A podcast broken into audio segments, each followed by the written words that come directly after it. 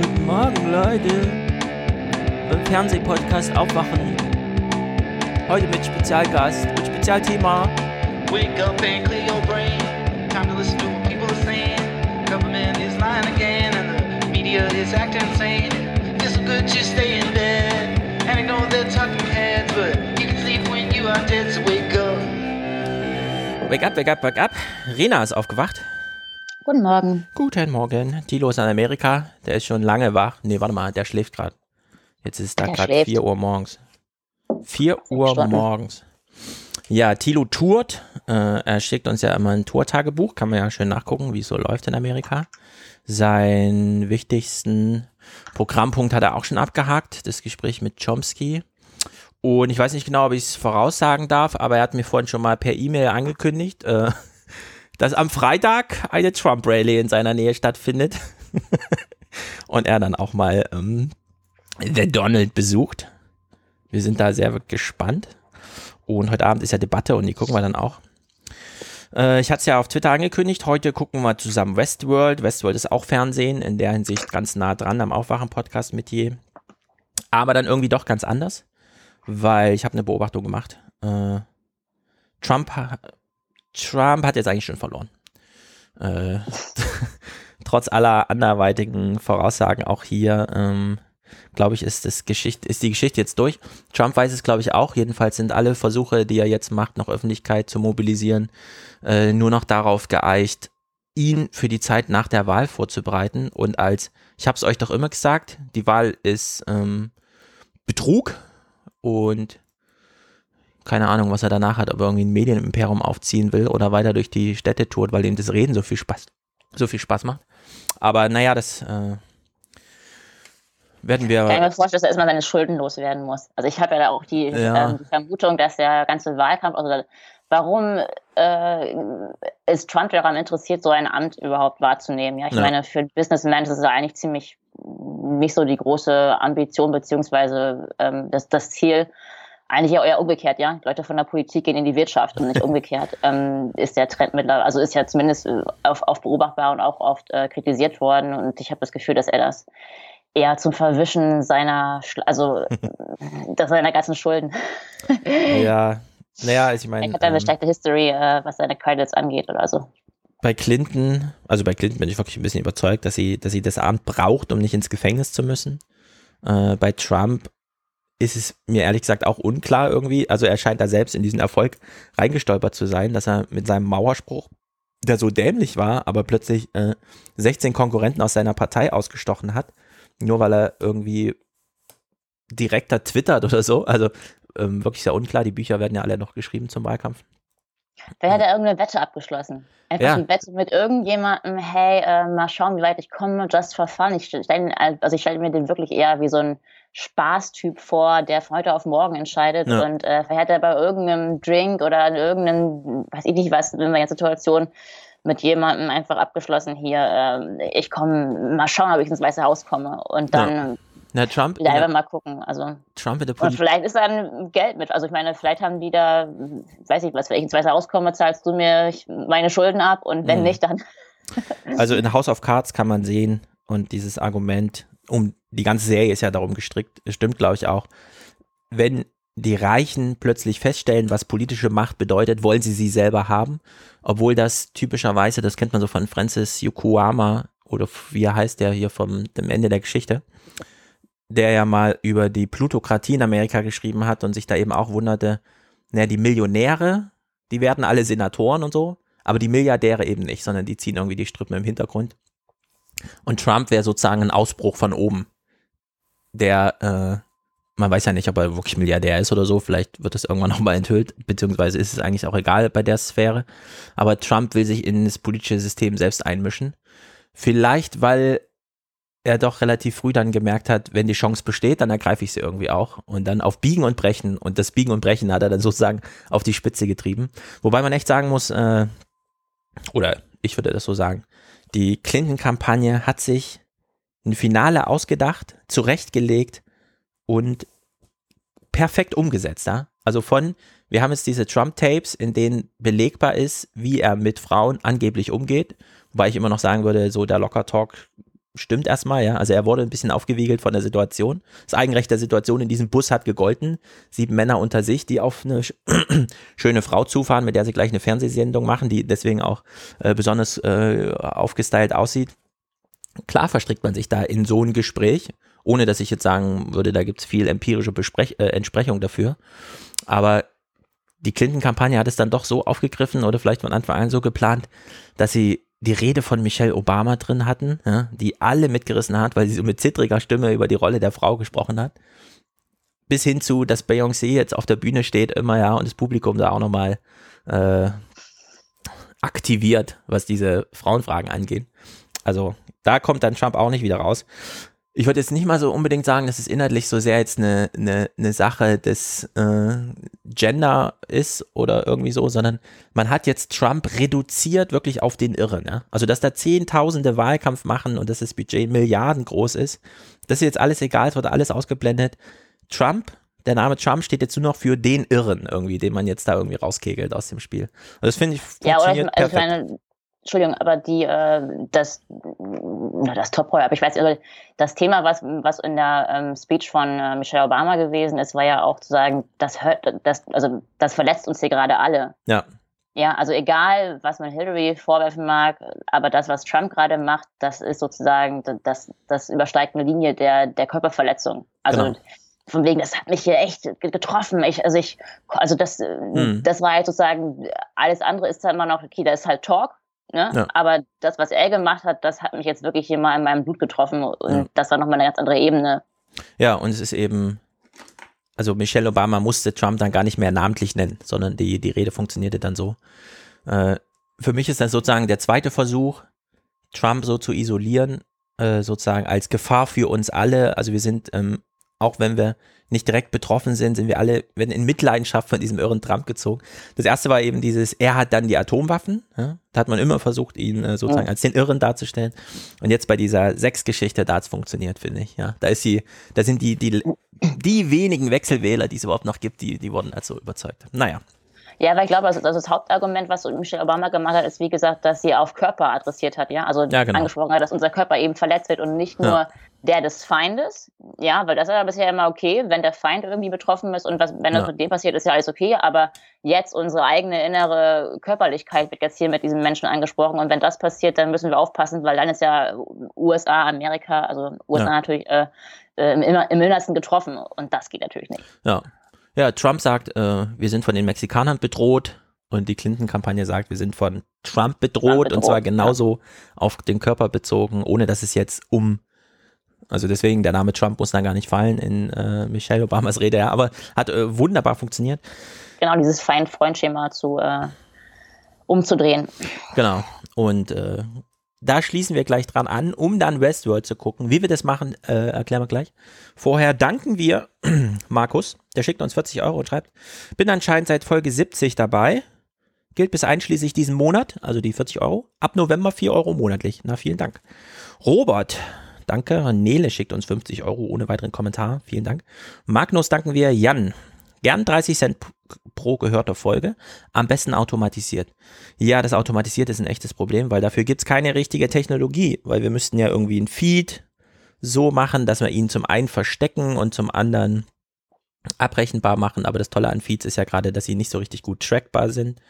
Kann man Es gibt aber Daueraufträge. Also es gibt Ja, eine genau. automatische Also- Form. Also Daueraufträge äh, haben alle anderen Unternehmen, Ja. also kein Unternehmen, aber es wäre zumindest eine Möglichkeit, um da Automatismus einzusetzen, damit man nicht immer nachdenken muss, äh, Genau. wann, wie viel, wo.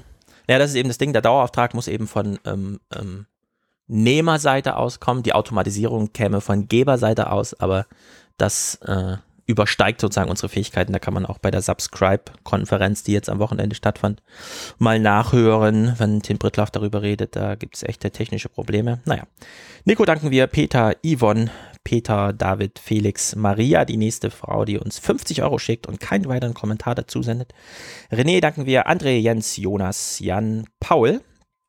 Paul schreibt bitte weitermachen, na klar. Dörte von DC schickt uns 123,45.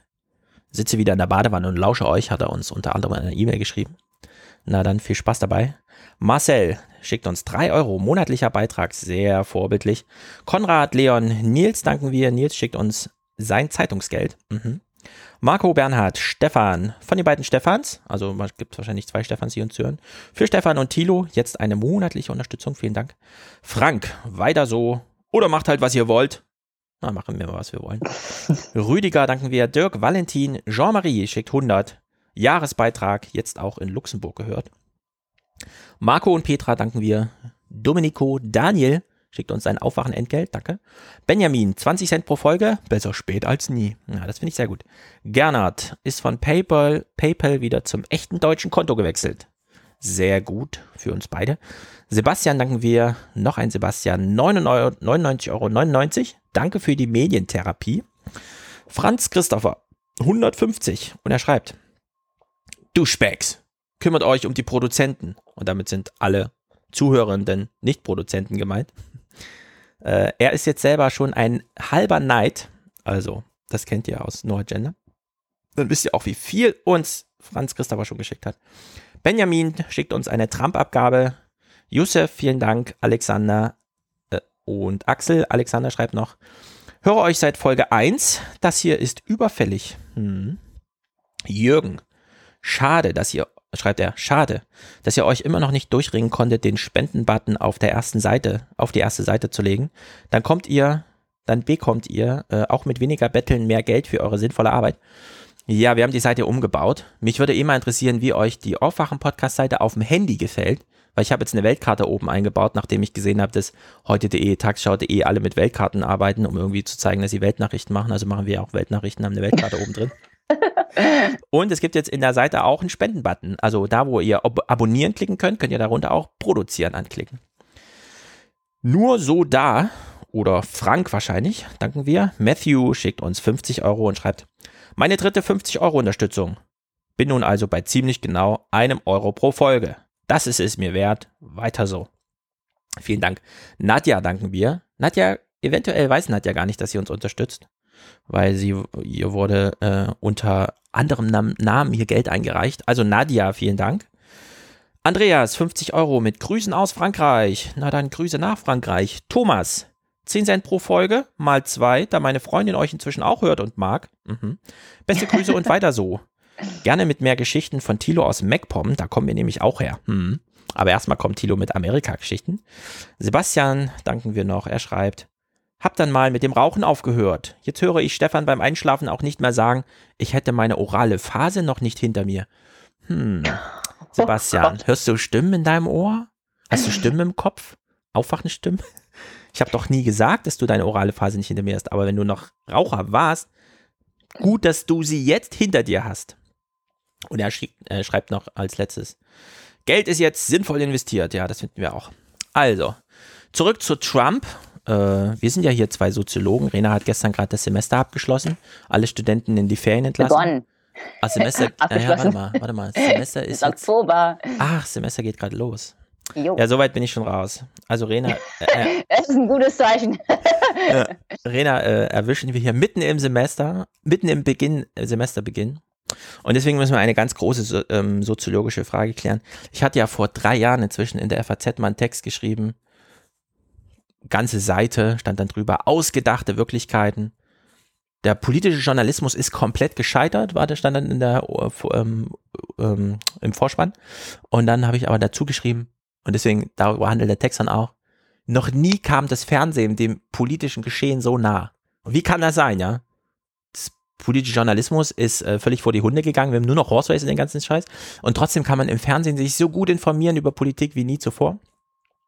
Und da kommt man auf eine schöne Unterscheidung, die es in der Soziologie so gibt, vor allem bei Luhmann, wenn man dann sagt, okay, wir haben, wir können uns einmal darüber informieren, was ist in dieser Gesellschaft, ja, im politischen Berlin, im, in Washington oder sonst irgendwo. Und dann können wir uns darüber verständigen, wie die Bedingung der Möglichkeiten für das, was ist, ist und da können wir in die Fiction ausweichen. Also da können wir dann zum Beispiel Westworld oder The West Wing gucken, wo das ein bisschen äh, sozusagen lebensnah erklärt wird. Und da sind wir viel näher dran an dem, was im Weißen Haus wirklich passiert. Nicht, weil wir erfahren, was gerade gestern im Weißen Haus passierte, mit allen Kalkülen, die da journalistisch reinkommen, beginnen bei, was will uns ähm, der Präsidentenstab eigentlich sagen und was erfahren wir alles nicht, sondern weil sich kluge Menschen als Autoren in eine Kammer setzen und ein Skript für eine Serie schreiben unter der Leitfrage, was ist da möglich und wie können wir das zeigen? Unabhängig von dem, was tatsächlich möglich ist. Also ich glaube, so nähert man sich irgendwie so diesem, diesem Konstrukt der Bedingungen der Möglichkeiten. Oder muss man da noch, gibt es da noch ja, mehr ich weiß nicht, für wen das so viel ist mit den Bedingungen und den Möglichkeiten. Oder ich meine, es gibt noch andere Formen, das zu beschreiben. Das eine ist eben, ähm, also die Bedingung der Möglichkeit kann man als Reflexion sehen und das andere ist die Reproduktion. Ja, was Nachrichten machen, ist ja meistens die Reproduktion, was was passiert ist und äh, was die Fernsehserien zumindest zum politischen Geschehen aktuell ähm, zeigen aus einer Protagonistenperspektive ist ja die Reflexion dessen. Ja. Also äh, die Beobachtung zweiter Ordnung würde man wahrscheinlich sagen, wenn hier ein paar Soziologen dabei sind. Ähm, Und das ist das Spannende, wenn man eben hinter die Fassaden gucken kann und nicht nur sieht, äh, wie es sein sollte, also die Selbstbeschreibung hat, äh, was jetzt hier äh, an, äh, also wie wir es gerne hätten und wie Politik funktionieren müsste, nämlich immer dieses Horse Race, ja, immer Mhm. zu gucken, was sind eigentlich, also immer die Bedingungen der Politik zu reproduzieren, sondern wenn man mal sehen kann, dass eigentlich eben die, der Journalismus die Bedingungen der Politik ähm, mit reproduziert. Das ist eine wunderschöne äh, Unterscheidung. Fremdbeschreibende Reflexion statt selbstbeschreibende Reproduktion von, und das wissen wir mittlerweile, von Journalisten, die sich selbst als Teil des politischen Betriebs sehen. Ja, sie reproduzieren ja, wenn man so will, die Bedingungen der, der Ja. Politik und äh, füttern das System dann mit in Anführungsstrichen. Also da sind wir wieder bei, bei Jab ja. und Kusche, das hatten wir auch schon mehrmals empfohlen hier. Es gibt keine dargestellte Politik, sondern jede Darstellung von Politik, auch journalistische, ist schon wieder Selbstherstellung, weil ja über den Zirkel, wir beobachten uns als Politiker in den Massenmedien, spiegeln uns, sehen unsere Konkurrenten, werden ins Horse Race reingedrückt. Ja, aus diesem Zirkel kommt man ja nicht raus, äh, egal wie aufwendig der Journalismus dazu ist. Also, ich meine, der ähm, Herfried Münkler hat es ja kritisiert, als da, da fehlt Reflexion im System. Wenn man aber sich genau überlegt, ja, wo soll die denn herkommen? Jede Reflexion, die versucht wird, ist ja gleich wieder Reproduktion von ähm, dem politischen Betrieb selbst. Also ja, ist ja auch eine Kommunikation, die operativ wirksam wird, wenn man so will. Ne? Es kann man, man kann halt nicht sagen, die eine Operation wäre besser als die andere oder würde, ähm, also ich glaube, was Kiev und Kuschel machen, was du ansprichst, ist ja die Unterscheidung zwischen ähm, die Herstellung von Politik und die Darstellung von Politik. Und Ja. wer das eben als Hierarchie betrachtet, zu sagen, dass die Herstellung besser wäre als die Darstellung, der unterläuft, dass eben auch die Darstellung der Politik auch eine Kommunikationsform Mhm. ist, ja. Also wir kommen da nicht drum rum zu sagen, dass äh, dass man das nicht trennen kann. Ja. Ja, Und da gibt es einen Ausweg. Es gibt genau einen Ausweg. Luhmann sagt ja immer, na, wenn die Unterscheidungen nicht aufzulösen sind, muss man sie ablösen. Und Klaus Klusanowski macht das immer ganz wunderbar, auch wenn er hier bei uns im Podcast zu Gast ist. Er- Er stellt sich selbst als Scharlatan vor und immunisiert sich dann gegen alle Vorwürfe, er sei ein Scharlatan. Und das, was wir in Sachen Serien jetzt machen, ist, wir sagen, es ist Fiction. Ja? Also wir rücken näher durch die, an die Realität heran. Also Re- Realität im Sinne von äh, einer sozialen Wirklichkeit, über die wir dann reflektiert, in welchem Maße auch immer, äh, reden können, wenn wir einfach von vornherein sagen, das ist ja gar nicht die Wirklichkeit, das ist ja Fiction, das ist ja ausgedachtes Zeug, das sich aber seinerseits wieder ganz nah an die Bedingungen der Möglichkeiten heranrobbt, wie wir es in dem realistischen Metier, also im journalistischen Themensetzung, äh, was weiß ich, Berlin direkt, ja, ganz direkt Berlin, so. Ja, also wir rücken Mhm. ganz nah ran, indem wir sagen, wir kümmern uns heute um Fiction. Damit haben wir uns freigemacht von allen Vorwürfen. Das ist ja alles nicht echt, das ist ja alles nur ausgedacht. ja beziehungsweise ich, meine, ich glaube, das, was halt äh, das, das, diese Fiction-Geschichte oder auch ähm, Serien so interessant macht, ist, dass sie ja zulassen, also diese Bedingungen der Möglichkeiten zu zeigen, in dem Sinne, dass man sieht, dass es auch anders möglich ist und dass auch Fehler passieren. Ja. Also was ja ihr auch in eurem Podcast kritisiert, ist ja eben, dass die Nachrichten immer das Bild suggerieren, und immer die Fassade zulassen und immer wieder diese Fassade reproduzieren, äh, was Politik macht, ist schon richtig und jeder hat da seinen Grund für, ja. Aber es wird Ja. aber gar nicht, die Dissonanzen werden gar nicht gezeigt. Ja, nämlich zu sagen, äh, wa- warum ist das jetzt Top-Nachricht? Ja, also es Ja. wird ja gar nicht, die Nachrichten äh, werden produziert und werden gezeigt und was er macht, ist zu sagen, ähm, warum ist das jetzt Top-Nachricht? Das zu hinterfragen und da die Reflexion einzubauen und zu sagen, ähm, warum legitimieren eigentlich nicht die, die, ähm, die Nachrichten und sagen, wir haben uns jetzt entschieden, das ja als Top-Nachricht zu machen, weil journalistisch oder weil wir finden das. Es wird ja. ja. gar nicht begründet. Sie könnten ja auch auf der Metaebene sagen, warum sie jetzt das als Top-Nachricht machen. Und was wir aber in Serien erfahren, ist, was die Bedingungen sind, warum etwas zur Top-Nachricht wird. Nämlich äh, der eine ähm, ähm, zahlt dem anderen dafür was, also was sozusagen an Korruption dahinter läuft, was ja. an, also was an Familienstories dahinter steckt, äh, was an, an, technischen Abläufen dahinter steckt, dass da Fehler passieren. All das äh, hinter der Kamera bekommen wir zu sehen in diesen Serien. Und mhm. da bekommen wir die ganzen Fehler und Dissonanzen und, und äh, Abweichungen mit, die uns erklären, warum eigentlich ähm, etwas so gelaufen ist, wie es gelaufen ist. Ja. Auf diese Reflexionssperren ist der Journalismus elementar angewiesen. Da gab es jetzt am Wochenende bei dieser Subscribe wieder einen ganz wunderbaren Vortrag, den ich auch mal verlinke. Nämlich zum Thema Podcast küsst Radio. Was macht eigentlich den Unterschied zwischen Radio und ähm, Podcasting aus? Und da hat jemand erzählt, was Thilo auch immer erzählt. Ähm, also er hat sozusagen alles bestätigt, was Thilo erzählt, nämlich wenn man Radio macht, also von vornherein weiß, dieses Gespräch, was ich gerade führe, wird nochmal zusammenkondensiert auf ein Drittel seiner ursprünglichen Zeit, dann wenden Journalisten bes besondere Kniffe an, wie zum Beispiel, sie hören ihrem politischen Protagonisten zu und stellen dann als Gegenfrage, ja, haben Sie das gerade so und so gemeint? Und dann sagen sie aber genau das Gegenteil von dem, was sie glauben, was gemeint wurde, damit der andere nochmal richtig in Rage das Gleiche sagt, was er vorher sagt, nur eben emotionaler engagiert, sodass man dann schöne Schnittstellen hat, die man in der äh, Sendung verkaufen kann. Und deswegen kann man das Rohmaterial des Journalisten nicht online stellen, weil man dann diese Methoden durchschaut und noch viel anderes mehr, ja. Also ja, dass da nämlich ein Skript ist. Also man, man merkt dann, dass da eigentlich ein Code ist, nachdem die, nach, nachdem die Nachrichten ähm, produziert genau. werden. Nämlich, was ist der Konflikt, was könnte interessant sein für unseren Leser. Statt einfach mal, also statt mal unabhängig von einem Publikum zu operieren. Aber sie denken immer, sie würden ihr Publikum kennen und sagen, ja, unser Publikum möchte Konflikt, unser Publikum ja. möchte, möchte, dass wir jetzt hier aus MacPom berichten, unser Publikum äh, sitzt da und da und möchte jetzt gerne ähm, wissen, was nochmal die AfD sagt. Ja, also sie suggerieren immer, sie wüssten, dass sie da in diese Blackbox Publikum oder Leserschaft reinhören oder reinsehen könnten und äh, produzieren nach diesem suggerierten Skript ihre Nachrichten. Aber ähm, das, ja. der, die Krux ist ja, dass sich der Leser und der Hörer gerne überraschen lässt und schon weiß, was die Nachrichten ihm liefern werden, weil sie selber auch hier erwarten, was die anderen von ihm erwarten. Also was der Sender von ihm erwartet und umgekehrt. Und da rauszukommen, das ist eben äh, das Spannende, was Serien eben mit ihren Überraschungseffekten halt zeigen. Genau. Es ist eben kein Tatort.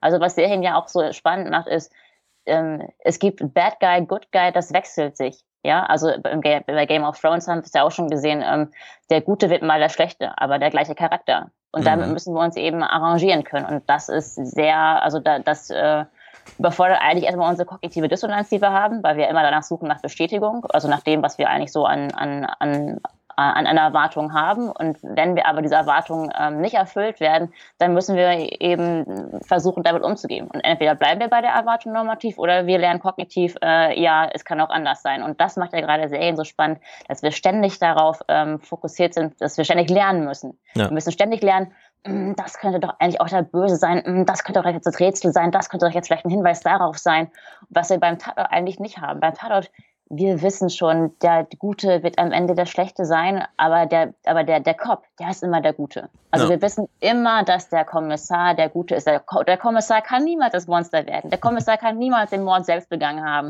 Ja, Und das wobei, ist ja das Schöne ähm, an diesen, äh, also das ist das für, für Oma-Generation oder für Opa-Enno-Generation, ist das das Schöne am Tatort, dass die ja immer wissen, wie das Happy Ending ist, ja. Also ja. so logisch stabilisiert, dass immer die gleichen Muster passieren, der, der, Vielleicht erfahren wir ein bisschen was von, von seiner Familiengeschichte im nächsten und vielleicht ist ja dieser, dieser Tatort oder dieser Mord so ein bisschen sozialkritisch irgendwie unterhaucht, weil er jetzt in dem und dem Milieu stattfindet oder die und die Opfer hat oder die und die Motive vielleicht hat.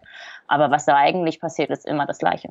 Ja, Tatort ist da, obwohl ich selten gucke, aber die Male, die ich es gesehen habe und die es dann nicht von Action dominiert war, weil Till Schweiger mal dachte, er kann eine Million mehr rausholen fürs Budget, ist im Grunde ja. immer wie so, eine, wie so ein Schulunterricht, ja. Also die, die, die moralische Leitfrage kommt, äh, die Personen sind klar aufgeteilt, gut, böse, dass der Polizist irgendwann mal, der hat vielleicht mal eine dunkle Seite oder so, aber so richtig ausbrechen tut er nicht. Äh, in diesem, also ich meine, Tatort sind ja immer nur 90 Minuten. Äh, in Serien kann man ja über Staffeln hinweg, Westworld ist zum Beispiel auch wieder auf sechs Jahre jetzt angelegt, Noch sechs Jahre, wow. Ja, also ist richtig HBO-Niveau, die wollten da gleich groß einsteigen. Mal gucken, wie weit sie es schaffen.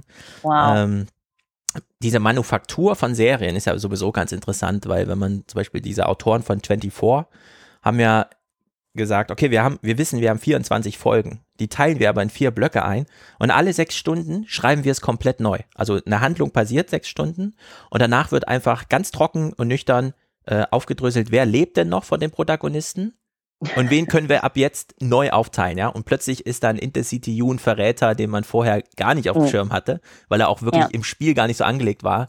Ja, also da hat man so ein bisschen, finde ich, übertrieben, aber äh, das ist eben auch eine Serie alten Stiles, nämlich in der der Plot alles ist, ja. Man kann es genau einmal gucken, dann ist durch. Das ist zum Beispiel bei Westworld ganz anders, weswegen wir jetzt äh, eine große Frage klären können, nachdem wir schon eine halbe Stunde äh, weg haben.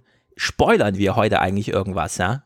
Und das ist, äh, die Antwort auf die Frage ist äh, eine Gegenfrage, ja. Also was soll diese Frage? Geht es wirklich um den Plot? Nein, es geht ja gar nicht um den Plot, ja. Also wir reden heute nur über die erste Folge, in der wird nur das Setting bereitet. Plot, ja gut, es passiert irgendwas, weil Protagonisten etwas tun, aber es ist doch viel wichtiger, was sind das für Protagonisten? Welches Feld bereiten sie sich selbst und anderen, ja, für Möglichkeiten des Handelns? Äh, also ich, ich würde diese Frage, ähm, spoilert man oder nicht, wenn man eine Stunde darüber redet, die würde ich komplett auslassen irgendwie, ja, weil es ist so, wir können darüber reden und dann kann man es gucken, aber man kann es auch erst gucken und dann unser Gespräch darüber hören. Äh, Im besten Fall, ich meine, ich habe die erste Folge jetzt dreimal gesehen, kann man auch sie gucken, dann hört man sich einen Podcast darüber an, also nicht nur unseren, es gibt ja jetzt mittlerweile schon 30 Podcasts oder so, die sich darum kümmern. Äh, wow, wenn- echt? ja, Nils hatte gestern auf Twitter mal darauf hingewiesen, so eine Liste geschickt. Die Liste hat die Huffington Post nicht zusammengestellt, sondern auch noch kopiert aus dem Internet. Äh, aber es sind keine Verlinkungen. Ich bin da mal einzeln nachgegangen. Nicht hinter jedem Podcast, äh, der da genannt wurde, steckt irgendwas. Aber es gibt schon sehr viel Reflexion auch auf äh, YouTube. Gibt schon sehr viele Videos, die irgendwie so Analyse und Dings machen, die sich dann auch sehr auf diesen Plot versteigern und die, als ich da auch mal so ein bisschen reinschaute, äh, dann auch ähm, sozusagen so einen äh, Hinweis darauf gaben, worum es irgendwie nicht geht, ja. Und das ist eben, Westworld ist jetzt nicht die Serie, von der ich primär sagen würde, "Hm, jetzt gucken wir mal, wie weit das mit der künstlichen Intelligenz irgendwie geht, ja. Also äh, wie gut muss der Roboter sein, damit wir ihn nicht mehr vom Menschen unterscheiden können oder so. Sondern ich habe mir einen ganz anderen Einstieg überlegt. Zum einen geht es hier um diese Frage, äh, die Frank Schirmacher immer so als Leitfrage in seinen Büchern hatte, aber dann auch äh, ab und zu in seinen Texten expliziert hat. Er hat immer diesen Vergleich gehabt, der Roboter, den wir schon kennen, also der Industrieroboter, hat vor 100 Jahren angefangen, die menschliche Körperkraft zu ersetzen. Ja, also den Menschen äh, als Arbeiter, körperlichen Arbeiter, ähm, so richtig aus dem Spiel zu nehmen, ja, so richtig zu zeigen, unser Roboter ist eine Million Mal stärker als du. Er ist viel sensibler, viel präziser und er kann alles immer wieder genau gleich machen. Er braucht keine Pausen. Ja, also der menschliche Körper ist, was seine Arbeit angeht, und darüber definieren wir uns ja immer noch so ein bisschen, völlig wertlos. So, was passierte? Eine grandiose Fitness-, Schönheits-, Gesundheits- und äh, Wellness-Phase, ja. Also niemand hat gesagt, ich lasse jetzt meinen Körper aus dem äh, Spiel nehmen, leg mich in so ein fettes Bett wie in Wally, ja, und guck nur noch irgendwelchen äh, Bildschirm zu, was passiert und ignoriere meinen Körper. Nein, sondern plötzlich ja Bewegung, um sich wohlzufühlen, wurde was ganz Neues. Ja, also der Körper wurde äh, nicht aus dem Spiel genommen, sondern er wurde so befreit. Ja, plötzlich hatten wir so riesige Fitnesswellen, Bodybuilding hat begonnen. Ja, und da ging es Ja, eben. mit Habermas könnte man ja sagen, auf einmal, also vorher hatten wir eigentlich immer ähm, zweckrational gehandelt, Ja, ja, genau. also Körper, also Körpereinsatz war immer zweckrational. Ich bearbeite das Feld, ich gehe sammeln, um, äh, um, um das Essen für die Familie zu machen. Ich mache Feuer oder was auch immer, ja. Ähm, und jetzt haben wir eher so eine so ein ähm, wertrationales Handeln. Also wie wie Schwimmen. Ich finde Schwimmen ist so eine Art von vollkommen wertrationales Handeln, wenn man jetzt nicht Ja. gerade den Wettkampf hat. Aber Schwimmen, man schwimmt nicht, um von A nach B zu kommen. Ist Genau. einfach die- Der die Weg La- ist das also- Ziel, ja. Die totale äh, Man kann keinen Ästhetisierung. Podcast nebenbei hören, Ja. man, man, man kann sich schwer unterhalten, Ja. äh, man ist nass, man muss danach erstmal wieder sich um, also man kann danach nicht einkaufen gehen, direkt wie beim Joggen oder sowas. Ich finde, Schwimmen ist so eine vollkommen wertrationale Handlung. Und was wir jetzt, was jetzt Sport eigentlich für eine, also Körperbetätigung für eine Funktion ist, ist nur noch wertrational. Fitness, Schönheit, äh, Socialize, Dating, ähm, was da alles mit verbunden wird, ähm, Meditation, hat Ja.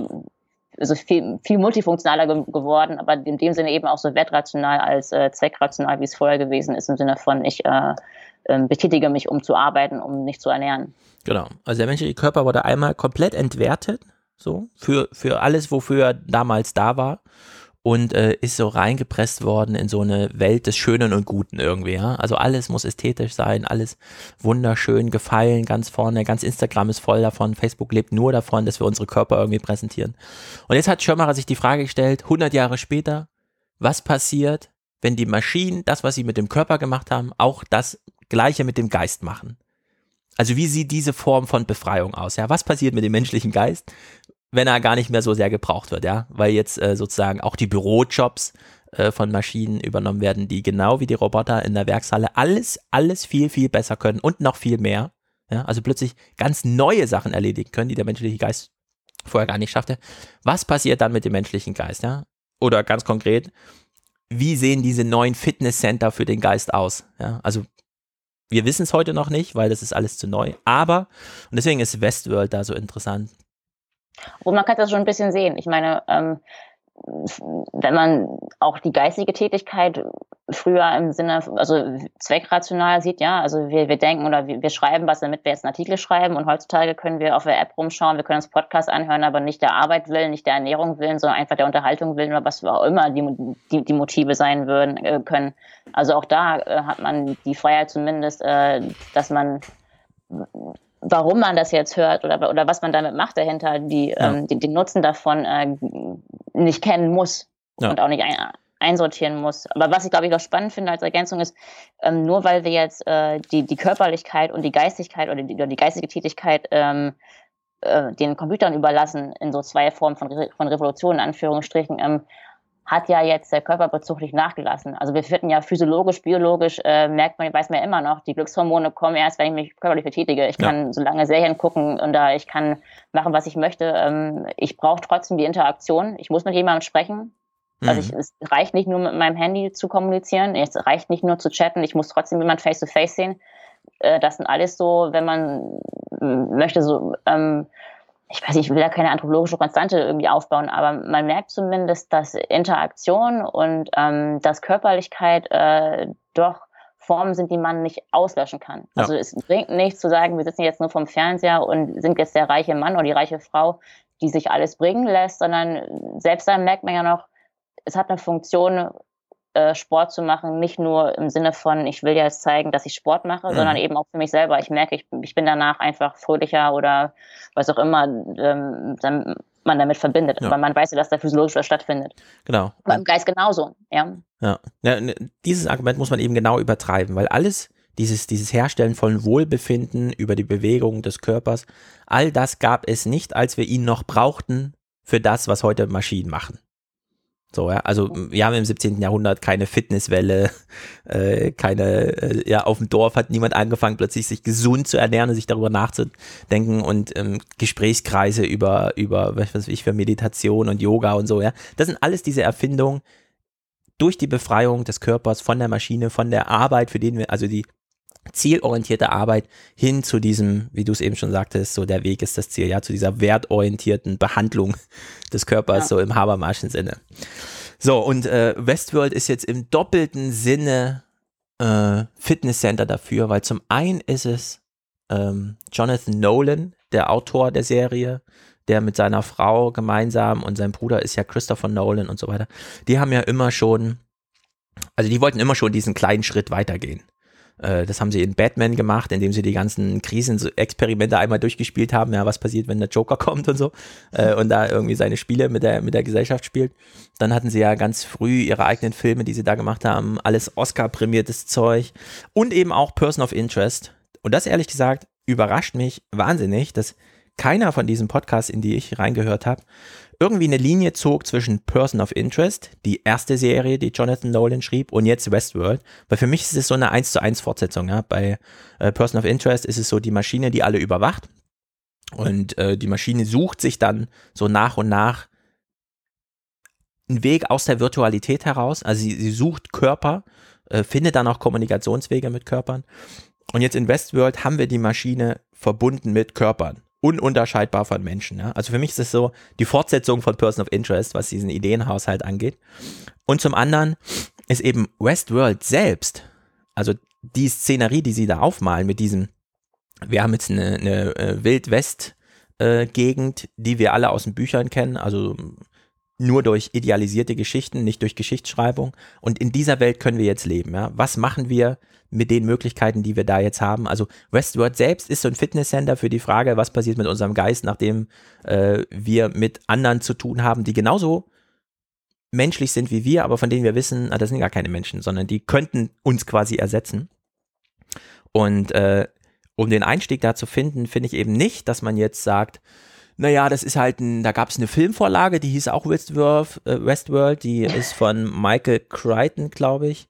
Ja, der hat ja auch äh, Jurassic Park geschrieben, das Drehbuch. Und in Jurassic Park ist es ein, ähm, ist es ein Freizeitpark, in dem man sich einkauft und dann mal das Unermessliche erlebt, ja. Und jetzt ist das gleiche eben in, in Westworld so, also man wird wieder ein Freizeitpark und kann dafür 40.000 Euro am Tag machen, was man will, oder 40.000 Dollar sondern die Klammer, die da ge geschlagen wird, ist eben ein, ein, ganz anderer, der uns ganz wegführt von diesen rationalen Argumenten. Und das ist nämlich Ramin Javadi und das ist der Typ, der die Musik gemacht hat für, für Westworld.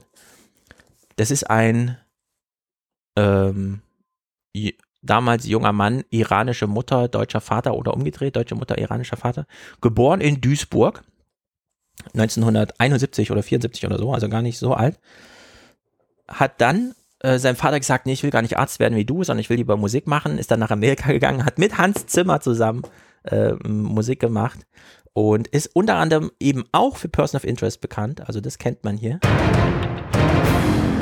Es ist ja so, dann ist es so der typische Vorspann, man spricht, ja, also wir haben eine Maschine entwickelt, die überwacht dich und so weiter.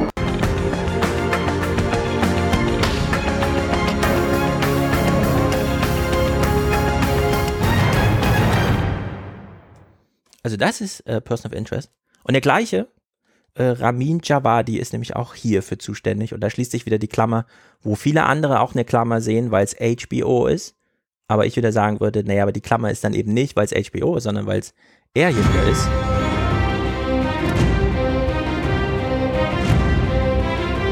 Also er hat die ganze Game of Thrones äh, Musik gemacht, nicht nur diesen Vorspann, sondern überhaupt.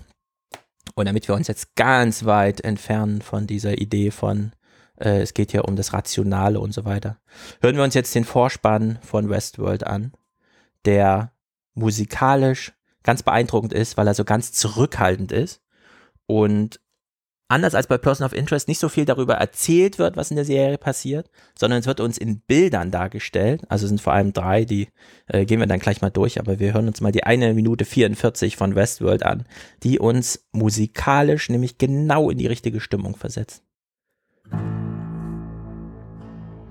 Die Sonne geht auf, aber über was eigentlich? Einer künstlichen Landschaft. Ein Klavier wird gespannt von einer Maschine und die gleiche Maschine, die das Klavier eben die Seite gespannt hat, spannt jetzt quasi Muskelfasern auf einem künstlichen Körper. In dem Falle von einem Pferd. Und die gleichen künstlichen Arme, die eben noch das Pferd hergestellt haben, stellen jetzt eine menschliche Iris dar, die genauso aussieht wie die Westernlandschaft, in der Westworld spielt. Und auf dem Klavier, das eben von der Maschine hergestellt wird, spielt jetzt eine künstliche Hand. Also eine künstliche Hand mischt sich als äußeres Gehirn des Menschen und so weiter, die ganzen Ideen kennen wir ja, in die künstlerische Domäne äh, des Menschen ein und spielt das Klavier auch noch, ja, unverschämt. Und die gleiche Apparatur stellt jetzt noch einen Revolver her, damit wir gleich wissen, ah, es wird gefährlich.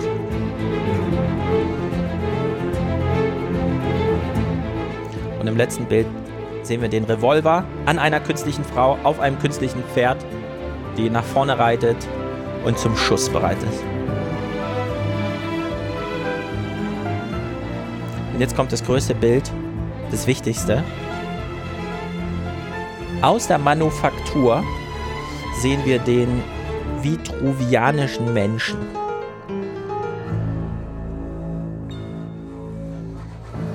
So, Rena, was ist der vitruvianische Mensch?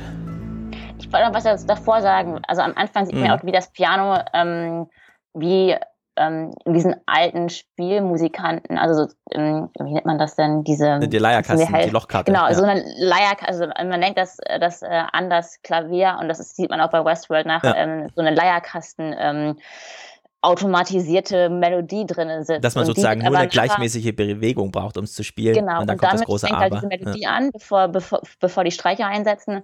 Und äh, dann wird aber diese mechanische Automatisierung ersetzt, eben durch diese technologische Automa also durch diese technologische Hand, Mhm. die mit dieser Milch ähm, besetzte, also es ist eben keine technologische Hand aus ähm, äh, Metall, sondern Genau. aus Milchfasern. Also man ist alles sehr, sehr weiß. Also ist Ja, alles es- sehr meditativ gehalten. Es ist in ganz unschuldigen Weiß, im Grunde, als hätte man das Anatomiebuch 3D gedruckt, also die menschlichen Muskelfasern, einfach nur weiß angemalt, ja, so übersetzt. Also ganz nah am Menschen, ganz weit weg von dieser Steampunk-Idee von äh, irgendwelchen äh, Zeug in diesem Metier. Ja, oder Terminator, da wo man wirklich alles schwarz, rot oder Metall ist und jetzt haben wir es ganz weiß. Also, Ja. ähm, aber die Frage war, die du gestellt hast, äh, Was- welche Bedeutung der viktorianische äh, Mensch hat, richtig? Was der vitruvianische, ja, wer, wer das, also was das ist, wo der herkommt. Ähm, Ich musste alles nachlesen. Ja, ich, also ich bin jetzt auch nicht mit Leonardo da Vinci äh, so, so vertraut, aber es ist, äh, glaube ich, dass die erste äh, anatomo anatomisch korrekte Zeichnung eines Menschen, äh, da wo die Verhältnisse ähm, stimmen in Bezug auf äh, die Körpergrößen Ja. und äh, auch die Knochen und ähm, Muskeln und so weiter, was für die Maler auf jeden Fall sehr, sehr sinnvoll gewesen ist, weil man vorher gar nicht wusste, wie man ähm, äh, also wie man getreue ähm, Maßstäbe von Mensch Ja. und Natur ähm, vereinbaren kann in einem Bild, in einem zweidimensionalen Bild. Und Leonardo da Vinci hat dafür den Maßstab gesetzt, indem er eben wusste, okay, ähm, was ist das Verhältnis zwischen Nase, Auge und, ähm, und, und Kinn beispielsweise? Ja, das Mhm. eigentlich von dem Augen bis zur Stirn das gleiche Verhältnis ist wie vom Augen bis zum Kinn, wo ihr wohl auch eigentlich denken würde, es wäre viel länger. Ähm, und all diese Ja. Verhältnisse hat er zumindest ähm, bemessen und in, diesem, in dieser Zeichnung äh, enthalten als Maßstab und als Orientierung für alle weitere ähm, menschgetreue äh, Darstellungs. Ich würde ähm, eben sagen, Leonardo da Vinci ist da ein Marketing-Coup gelungen, weil er jetzt sozusagen als der Autor des äh, vitruvianischen Menschen gilt. Aber er hat ihn eben auch vitruvianisch genannt, äh, weil von ihm ist die Zeichnung, also die, die, die maßstabsgetreue Zeichnung, die, die kennt man auch äh, zum Beispiel von seiner Krankenkassenkarte oder so, ja, die äh, begegnet dann überall. Also dieser Mensch aufgefaltet, also Arme und Beine ähm, äh, in alle Himmelsrichtungen gestreckt und dann einmal in ein Quadrat und einmal in einen Kreis eingepasst Wie so ein Jumping Jack, also Genau. wie so ein mit allen. Hilfslinien, die man so haben kann, um, und das ist dann das äh, Witzige, deswegen auch der vitruvianische Mensch, äh, Vitruvius hat ihn damals nicht gemalt, sondern so beschrieben, wie Rena das eben beschrieben hat. Also der Haaransatz ist ein Drittel über dem Auge von der Gesichtsgröße und die Nase kommt dann ein Sechstel. Also er hat so diese ein Drittel, ein Sechstel, ein Halb und so weiter, diese ganzen ähm, äh, Maßstabsbeschreibungen vorgenommen. Äh, und vor Christus Geburt, also im ersten Jahrhundert vor Christus Geburt, unter Cäsar und später dann Augustus, äh, hat er das sozusagen aufgeschrieben und Da Vinci hat es dann ein ganzes Mittelalter und noch ein bisschen mehr später äh, umgesetzt als Bild, so wie wir es heute kennen. Und im Grunde, dass dieses Bild da so drin steckt, im Vorspann und nicht nur als gibt's auch, sondern eingebaut schon in die Serie. Im, also man erkennt, die ganze Serie ist darauf, äh, die ganze Vorspann ist darauf getrimmt zu zeigen, hier, das ist die Manufaktur, die wir hier sehen. Hier werden Pferde hergestellt, hier werden Menschen hergestellt, hier werden Klaviere hergestellt. Alles, was wir ab sofort sehen in dieser Serie, ist künstlich. Ja, alles ist aus diesem komischen weißen Material, von dem wir nicht wissen, was es ist. Es ist allerhöchstens noch angemalt, deswegen erkennen wir es nicht sofort. Aber es ist Und es ist eben 3D. Also was Genau. bei Leonardo da Vinci, da haben wir eben die 2D-Version und alle Malerei, die darauf aufbaut, ist eben auch 2D und die Skulptur ähm, kommt zwar auch vor, also wir wissen ja, dass in Antike sehr viele Skulpturen gemacht worden sind, aber was ähm, die Zeichnung ist zumindest in 2D und was aber jetzt dem Vorspann von äh, Westworld ähm, interessant ist, ist, dass diese, diese, die, diese Zeichnung eigentlich dreidimensional wird, indem sie aus einem Milchguss Ja. ähm, heraustritt oder heraus, wie nennt man das denn? Ich bin kein Künstler. Ähm, ja, sie wird da so richtig herausgehoben, raus- ja. genau, Also herausgehoben so wird. Schöpfung aus, aus dieser Flüssigkeit heraus taucht dann dieser. Tropft noch raus und sozusagen. ja, sie wird nicht nur hochgehoben, sondern sie wird liegend hochgehoben und wenn sie dann oben ist, steht sie. Ja, sie wird gleichzeitig noch so gedreht. Also sozusagen äh, alle Schöpfungsbilder, die man so hat, sind so in einem äh, Bild vereint. Ja? Und man sieht dann so diesen ganz weißen, unschuldigen weißen Körper aufgespannt in dieses Bild des vitruvianischen Menschen, der dann vor uns steht, eben 3D, wie Rena sagt. Also es ist nicht nur so in diesem technologischen Zustand, wie wir heute sind, dass wir uns eine 3D-Brille aufsetzen und dann virtuelle Realität sehen, sondern wir befinden uns mit unserem Körper selbst in der Welt, in der diese anderen virtuellen äh, Realitätsgestelle auch genauso körperlich vor uns stehen. Also wir haben es so mit virtueller Superrealität oder sowas zu tun, ja. Also Ich musste ein bisschen an die Aufstellung Körperwelten denken. ja, genau. Nur, Weil da auch dieses Pferd ist und dann auch jemand auf dem Pferd reitet. Ich glaube, aber nur so eine kleine Figur oder ich weiß nicht genau, wer es ist, aber ähm, ich habe auch die Ausstellung nicht, Ja. nicht persönlich gesehen, aber zumindest es verfolgt, äh, was da ähm, an Dokumentationen drüber ähm, produziert worden ist. Und ich fand das, gerade diese, diese, diese Pferd ähm, äh, Zeichnung und Erstellung fand ich sehr interessant. Äh, also genau. in Bezug In, auf das, was man bisher kannte. in Körperwelten werden die Leben nach ihrem Leben nochmal festgehalten, ja. Und hier jetzt im Westworld ist genau umgedreht. Sie werden zum Leben Leben, erweckt. erweckt, ja. Also kurz bevor sie das Leben äh, ähm, sozusagen eingeimpft kriegen über Software, werden sie äh, genauso dargestellt wie die schon Toten in Körperwelten. Aber, dafür, aber die Voraussetzung dafür, dass man eben das herstellen kann, ist ja, dass man äh, weiß, was dahinter steht. Ich meine, Leonardo da Vinci hat ja auch, ähm, ich weiß jetzt nicht genau, was er für ein Labor gehabt hat, aber ich glaube, er musste auch ein bisschen nachgeguckt haben, was da passiert. Ja, er war noch nicht ganz ein Dr. Frankenstein so, aber im Grunde, das ist, im, im Grunde geht's denen, glaube ich, im Vorspann um dieses Bild, dass sie so den Mensch nach allem, was wir bisher kulturgeschichtlich dafür haben, auf seine Maße einmal reduziert haben. Ja? Also ganz idealtypisch dieser Mhm. ins Viereck und in den Kreis eingespannte vitruvianische Mensch, der einmal auf seine mathematischen Maße reduziert ist, von allen anderen Eigenschaften völlig befreit ist und plötzlich so als Kopiervorlage bereit liegt. Ja? Mhm. Also Ich muss Das ist auch so an der Homo Faber Ausgangspunkt. denken. Ich weiß nicht, ob, ob jemand den Satz kennt äh, von, den, von euren Hörern. Ähm, gibt, glaube ich, einen Satz bei Homo Faber, der lautet, ähm, der Mensch als Konstruktion ist möglich und nicht schlecht, aber das Material ist vollkommen verfehlt.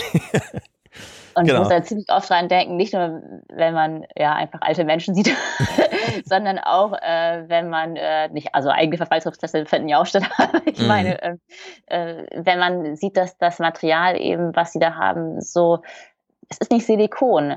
Also es ist ja viel, viel flexibler und, Ja. und viel, viel filigraner, was eben die Anpassung an die Mimik und an die Gestik sieht, wie wir nachher noch feststellen werden. Und ich fand das so bezeichnet, äh, ja, der Mensch als Konstruktion ist, ist, ist cool, ist geil. Also Ja. kann sozusagen seine eigenen Fehler wieder einbauen und daraus lernen. Ähm, aber das Material ist doch wirklich irgendwie nicht ganz passend, oder? ja. Also Ja, man- Design muss dann mal irgendwie neu gemacht Ja, werden. ich finde so, man, man sieht den Vorspann und denkt sich genau das irgendwie. Das ist ja, das sind ja die viel besseren Menschen, die da erschaffen werden. Aber man ist nicht bedrückt dadurch, ja. Also das hätte man wahrscheinlich auch machen können in der Serie, dass es so total bedrückend ist oder so. Aber es ist irgendwie so, ja, okay. Sie sind halt jetzt in diesem Statum, äh, Stadium, wo man sagen kann, mit Technologie und der entsprechenden Kopiervorlage kriegen wir es besser hin, ja. Das, also darauf könnte ja die Serie auch hinauslaufen, wissen wir nicht. Wir gucken heute nur Folge 1. Na, beginnen wir mal mit dem, was dann nach dem Vorspann passiert. Also äh, Dolores. Und jetzt kann man auch eine Spoilerwarnung machen. Ja, also falls ihr wirklich erst die erste Folge gucken wollt, dann könnt ihr jetzt äh, sozusagen zur ersten Folge umswitchen und dann vielleicht wieder zurückkommen. Also Dolores ist eine dieser äh, geschöpften Körper, die äh, dieses Westworld besiedelt. Wir erfahren dann später, das ist äh, sozusagen die eine der ältesten noch aktiven, Der äh, älteste der älteste, die älteste Maschine oder der älteste äh, Modell. das älteste Gestell unter den insgesamt 2000, die so zeitgleich gerade in, in diesem Westworld Freizeitpark da ähm, zugegen sind. Und sie sitzt in der allerersten Szene auf dem Stuhl, nackt, in der Werkstatt. Ja, also es wechselt immer so zwischen der Werkstatt und der Westworld, die da hergestellt wird. Und sie sitzt daneben in der Werkstatt und wird diagnostiziert. Und wie? Natürlich nicht, indem ein Kabel an sie angesteckt wird, sondern indem mit ihr ein Gespräch geführt wird. Ja, also eine so cool. so cool, gesprächstherapeutische Diagnose. Ja. Ja, also so cool, dass über, nicht über äh, manuelle Eingaben, also über eine Tastatur, über ein Keyboard, sondern dass über die Interaktion äh, der ganze Zugang in die Maschine funktioniert. Also wie so ein Siri-gesteuertes äh, ja, genau. steuerter Mensch und das ist vollkommen über Sprache läuft. Ja. Äh, Ja, genau. Es ist, es ist so über Siri, ja. Als würde man Siri ins Auto einbauen und dann einen Kofferraum aufmachen, äh, äh, vorne ein, ein, ähm, Motorhaube aufmachen und anstatt so nachzugucken, welcher Schlauch geplatzt ist, erstmal fragen, Siri, äh, was ist denn bei dir kaputt? Ja, also so, Ja. wie wir es ja jetzt in allen Technologien sehen, ja, man wird auf das Mindestmaß menschlicher Sprache reduziert, ja, sei es dieser neue äh, Google Assistant oder so oder hier Amazon Echo und so weiter. Also es läuft über Sprache, die Diagnose läuft über Sprache. Und der erste Dialog ist äh, schon super interessant. Den kann man sich auch bei YouTube angucken. Äh, als eines der wenigen Videos, die es da ähm, äh, zu gucken gibt. Also sie wird gefragt, weißt du, wo du bist? Und dann sagt sie, ja, ich bin in einer Werkstatt. Nein, sagt sie nicht. Sie sagt, ja, ich bin in einem Traum. Und dann wird sie gefragt, wieder von den Technikern, möchtest du aufwachen? Und sie sagt, ja, ich habe Angst. Dann wird ihr gesagt, du musst keine Angst haben, wenn du ehrlich bist.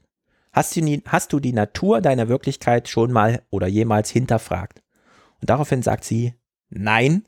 Und wir wissen genau, schon in der ersten Folge, also das wissen wir, bevor wir es dann sehen, schon in der ersten Folge wird es nicht mehr so gelten. Sie wird die Natur ihrer Wirklichkeit hinterfragen. Und dann schlägt sie die Augen auf und wir sehen sie nicht mehr in der Werkstatt, sondern dann in ihrer Westworld, da wo sie zu Hause ist. Und sie schlägt die Augen auf und erzählt davon, dass sie sich entschieden hat, das Schöne in der Welt zu sehen. Ja, also sie hat sich dafür entschieden. Wahrscheinlich muss man sagen, es wurde für sie entschieden, weil sie ist ja programmiert. Äh, aber sie hat sich entschieden, das Schöne in der Welt zu sehen. Und was ist das Schöne? Naja, die Landschaft zum einen natürlich. Die nächste Frage, die ja dann gestellt wird, ist aber gleich, also die wird ja aus dem Off gestellt. Man sieht sich schon in der Westworld, aber das Gespräch, was man hört, ist immer noch das Werkstattgespräch. Was hältst du von unseren Gästen? Und das ist witzig, weil mit der Frage kann sie ja gar nichts anfangen, weil sie ist ja eine Maschine. Sie kann ja Turing-Test umgedreht. Sie kann ja nicht unterscheiden, wer im Freizeitpark ist denn gerade eine Maschine und wer ist ein Mensch. Ja? Und sie wird einfach gefragt, was hältst du von unseren Gästen? Und das einzige Distinktionsmerkmal, das sie hat, ist, na, manchmal sind welche nicht da und dann kommen neue. Also für sie gibt es einfach nur Newcomers. Ja, oder diejenigen, die halt die Ugliness sehen und diejenigen, die halt die Beauty sehen. Also Genau, das ist- sozusagen, die ist eigentlich, eigentlich diejenigen, die halt die gute und also die, die oder die Losers äh, oder nicht Loser, ist immer eine andere Unterscheidung, aber diejenigen, die glaube ich, ähm, ja, ich weiß nicht, ob man da schon vom Moralcode sprechen kann, aber ich glaube, dass es einfach die die Guten gibt und die Schlechten gibt, so Ja, ein bisschen. Also zumindest als Sprechakt ist ihr das so eingeimpft, egal Ja, erstmal, wie weit, sie das, wie weit sie Ja. das versteht. Sie, also nachdem sie sagt, ähm, zurückfragt, meinst du die Newcomers, äh, wird dann äh, der erste auch gezeigt, nämlich Teddy. Teddy ist irgendwie ihr Buddy, ja, also dem begegnet sie da immer mal wieder und es ist so, die haben halt, also die müssen so eine einprogrammierte Liebesgeschichte durchspielen, ja, es gibt da so verschiedene Storylines, die in der Westworld gespielt werden. Sie zählt irgendwie zu diesem Teddy. Wir sehen dann auch Teddy, das ist sozusagen der erste Newcomer, den wir sagen und sie sagt nochmal, die Newcomers suchen, was alle suchen, auch wir, Freiheit. Also da ist gleich mal, ähm, das könnte man dann äh, schon sozusagen als Vorausahnung sehen. Ihr ist so eine Idee, zumindest das Wort, der, das Begriff Freiheit ist ihr total tief eingeimpft. Und vielleicht ist das äh, so eine der großen Suchen, auf die sie sich dann macht. Ja, was bedeutet eigentlich Freiheit? Auf jeden Fall finde ich es ganz witzig, dass man in dem Moment, wo sie sagt, wir suchen die Freiheit, wird diese Westworld von oben gezeigt, ja, im Panorama. Und wir haben genau diese, diese Idee vom Marlboro Man, der natürlich auch nur Freiheit sucht, ja. Also diese, diese Vorstellung von, äh, wenn wir nur äh, dieses kalifornische Land mit den hohen Bergen und den Zerklüftungen durch Wind und so weiter sehen, dann denken wir irgendwie an Freiheit, ja. Der rote Stein und der Sand und diese Steppe da, das ist irgendwie Freiheit. Also wir sind jetzt mittendrin in dieser Western World. Und äh, Teddy ist eben der erste Newcomer, von dem wir sehen, von dem wir noch gar nicht wissen, ist er jetzt eigentlich ein Mensch oder ist er eine Maschine. Er kommt jedenfalls, so wie alle nach Westworld kommen, mit dem Zug angefahren, steigt dann aus und rempelt erstmal jemanden an. Ja, wobei wir dann denken, naja, also der wird ja nicht so programmiert sein, dass er irgendwelche Leute anrempelt, aber also ist es, ist es eigentlich ein Vielleicht Besucher. ja, aber dann denken wir sich, ja, ja, ist es, also was ist er jetzt für einer, ja? Bevor dann enthüllt wird, was Teddy für einer ist, äh, geht er erstmal in den Saloon, so wie man das immer im Westen macht, ja, in jeder äh, Western-Serie oder in jedem Western-Film, man geht erstmal in den Saloon und bestellt sich ein Getränk und wird dann erstmal angemacht vom Barkeeper und so. Also er fragt so, kann ich mal hier ein, ein Getränk haben und so? Und er so, ja, ähm, oder, ach nee, er hat gefragt, habt ihr hier Whisky? Ja, so irgendwie. Und dann fragt der Barkeeper, äh, ja und? Ja, also er muss sozusagen erstmal um sein Whisky kämpfen, die typischen, wir sind hier auf dem ganz platten Niveau eines Westerns. Dann wird er aber gleich angesprochen von einer Hure, die da neben ihm steht und äh, eben so fragt, ja, willst du nicht mal hier und so, ich kann dir einen kleinen Discount geben. Woraufhin er dann sagt, die Zuneigung einer Frau verdiene ich mir, die erkaufe ich mir nicht. Und das ist sozusagen der Kontrapunkt zu allem, was in dieser Westworld stattfindet. Weil hier bezahlen die Leute 40.000 Dollar am Tag, um machen zu dürfen, was sie wollen. Also sie erkaufen sich alle Rechte und um Zuneigung geht es hier überhaupt nicht, weil sie sind ja eh nur Maschinen und alle, die als Gäste da hinkommen, wissen im Grunde auch Bescheid. Ja? Also, das sagt dann, glaube ich, auch die andere Prostituierte oder die Chefprostituierte ja. oder die Saloon, wie auch immer, ich weiß nicht, wie man sowas nennt, ähm, Puffmutter, keine Ahnung. Ja. äh, äh, die sagt dann, glaube ich, auch so, der Unterschied ist doch eigentlich nur, äh, dass wir eine Preisliste haben und äh, ja. die anderen Mädels halt nicht. Da wo du halt nicht weißt, was der Preis ist, weil zahlen bist du sowieso. Ja, genau. Sie sagt so, zahlen musst du sowieso, nur bei uns ist halt klar, wie viel und wann, so ungefähr. Unser Markt ist transparent, der andere Markt nicht. ja, genau. Also das ist eben genau der Punkt. Sie, sie spricht von, zwei Märkten. Ja, das ist eines der Markt und das ist der, Heiratsmarkt ist genauso teuer wie ja. äh, der Prostituiertenmarkt irgendwie. Also sie bricht das alles so runter auf die auf das niederste Menschliche, was man sich irgendwie vorstellen kann. Aber was zu so, so einer Western-Szenerie auch irgendwie passt. Ja. Und dann reiten die beiden eben aus. Ja, und das finde ich so wunderbar, dass und wir können ja hier schon sagen, Teddy ist ja auch eine Maschine, ja, die als neuer Storyline-Typ zur Belustigung der Gäste eben da ist. Vielleicht muss man sagen, also in dem Moment, in dem halt diese prostituierten Teddy-Konversation mhm. stattfindet, sieht halt Teddy aus dem Saloon raus, draußen Dolores genau. auf der Re ähm, Reling, wie nennt man das? Ich weiß nicht genau, auf, auf diesen. Auf so einer kleinen Veranda da vom Haus. In der Veranda laufen und sieht halt, okay, das genaue Gegenteil von der Prostituierten, was die Haare, die Klamm also die, die Garderobe, ähm, das ganze Verhalten angeht und ist halt total fasziniert und geht halt sozusagen parallel, wie er aus dem Salon geht, sieht er halt, wie Dolores parallel ähm, in dieselbe Richtung äh, draußen auf der Veranda geht und dann treffen sie sich beim Pferd und ihr fällt, glaube ich, eine Dose, fällt ja. ihr aus dem Sack raus. Und ich glaube, in dem Moment wird wie parallel eben auch das Werkstattgespräch erzählt, dass ähm, es über Routine und über zufällige Begegnungen geht. Ja. Ja, also es ist. Ähm, es und ist sie sagt was, ich habe es nicht mehr ganz in Erinnerung. Und dann sagt sie irgendwie, äh, dann sagt er, es gibt doch keine zufälligen Begegnungen, Dolores. Ja, ne, also, also das, ich, ich, irgendwie muss man das nochmal, ich muss das nochmal ja, rekonstruieren. Es entspannt, sich in, es entspannt sich in zwei Akten, weil er sieht sie so, die Musik ändert sich, er ist ihr gleich zugeneigt, völlig angetan, geht ihr, äh, also geht erstmal so langsam raus, geht ihr hinterher, dann fällt diese Dose runter, woraufhin sie dann ihn gleich wiedererkennt und sagt, ich wusste doch, du kommst zurück. Also die. Storyline genau. wird da schon sozusagen entwickelt. Äh, und die ganze Serie beginnt eben mit einer Liebesgeschichte zwischen zwei Maschinen, die einen Ausritt machen, also die gar keine Gäste um sich haben, und trotzdem ihre Liebesgeschichte durchspielen. Ja? Also man fragt sich so Erwin Goffman-mäßig, äh, was ist mit der Performance, wenn es gar keine Audience gibt? Ja? Also sind jetzt wirklich ja. nur wir Zuschauer am Fernseher äh, die einzigen Zuschauer für diese Liebesgeschichte oder stehen da einfach zwei Maschinen in der, auf der Steppe, ja, ohne Publikum? und führen dann eben diesen Dialog, den Rena eben schon angeschnitten hat. Ja, wer ist eigentlich die Audience? Also man fragt sich, wer ist die ja, genau. Audience? Genau. Also wer, wer, ist die Zuschauerschaft für diese für dieses Ensemble, weil man sich gar nicht fragt, so, spielen das für sich selber? Also ja. sie können ja nicht ihr eigenes Ensemble sein, wie wir Menschen sind, weil wir wissen ja, dass ähm, sie kodiert sind dafür zu performen. Und man weiß, glaube ich, nicht, also es ist, es oszilliert eben zwischen dieser Wahrnehmung, also man weiß einfach nicht gerade, welche Erwartung gerade enttäuscht oder welche Erwartung gerade angesprochen wird, nämlich die Erwartung, dass hier gerade eine Liebesbeziehung stattfindet, die aber zwischen zwei also Androiden passiert ja. und man weiß nicht, inwiefern sie selber überhaupt wissen, was an ihrer Liebesbeziehung einer Landkarte folgt oder einem Kompass. Ja, genau. Also was vorprogrammiert ist oder was eigentlich nur so ein, nur so ein paar Orientierungsdaten hat. Ja. Äh, Na, glaub, ja. Man hat so die Idee, wenn man da zuschaut, naja, das ist eben keine komplett vorgegebene, programmierte Liebesgeschichte, sondern sie muss sich in sich selbst verstricken. Also es findet auch hier doppelte Kontingenz statt. Die Maschinen wissen nicht genau, Sie wissen zwar im ja. Grunde, welchen Kanälen, also welchen, welchen Erwartungskorridoren sie folgen müssen, aber sie wissen nicht genau, wie die Reaktion ausfällt.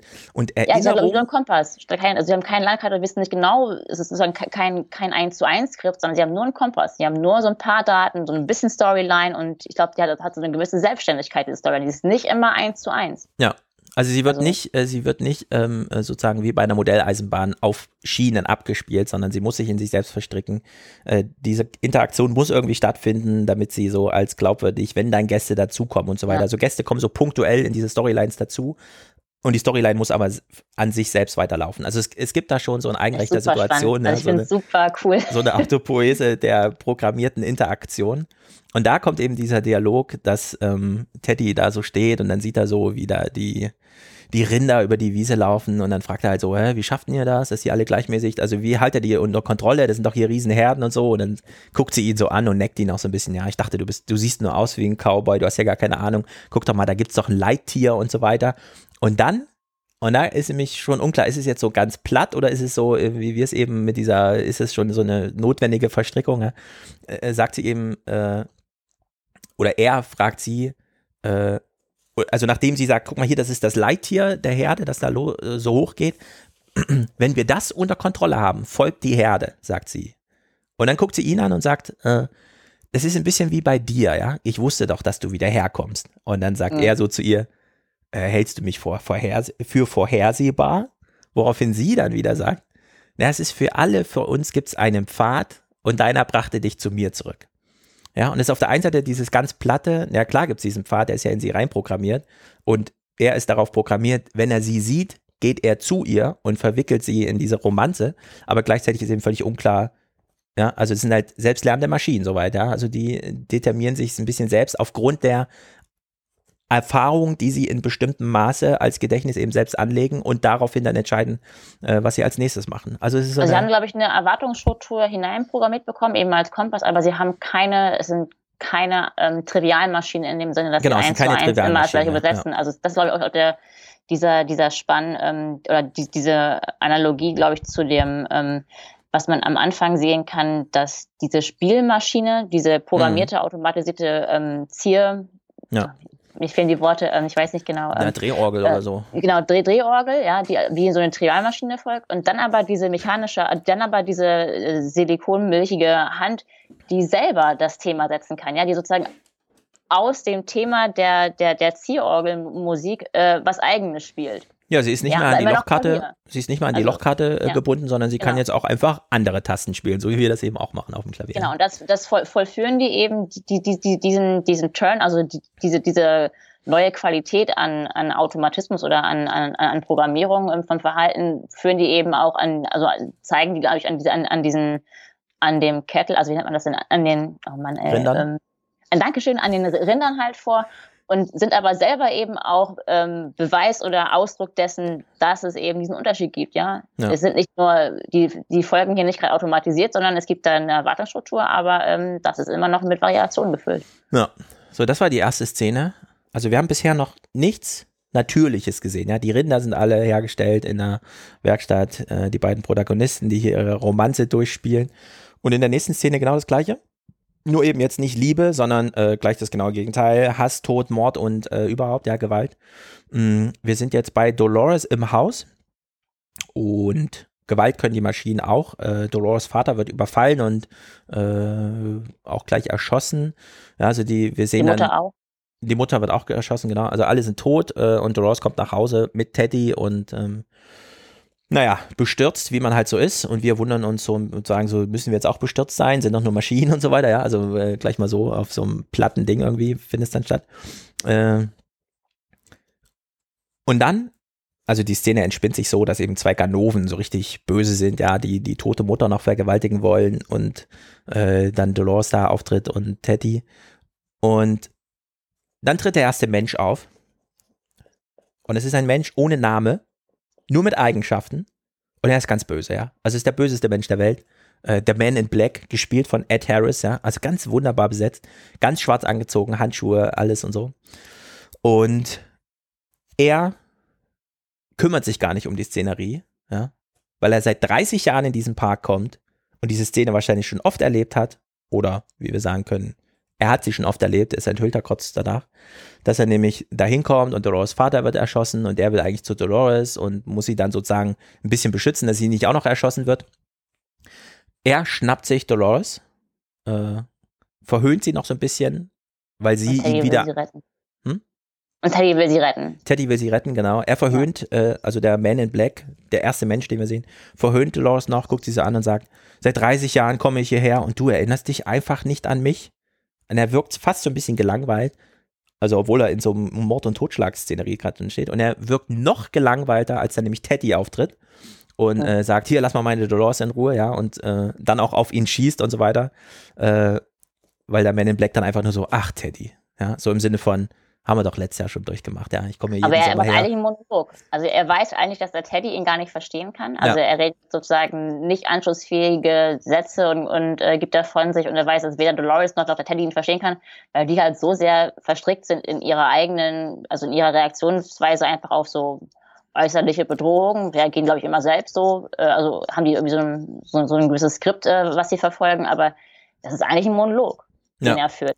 Ja, genau. Also er weiß, und das, das, deswegen wirkt auch so gelangweilt, das sind hier nur Maschinen, immer die gleichen Maschinen, die werden zwar immer mal geupdatet und so, aber er kann sich darauf verlassen, dass dieser, also die haben so einen, so Programmierkern, so eine Kernsoftware, die nicht herangetastet wird, so eine Roboterethik, du darfst die Gäste nicht verletzen. So, du kannst nicht auf sie schießen, du kannst dich nicht wehren, wenn sie irgendwas machen. Ja.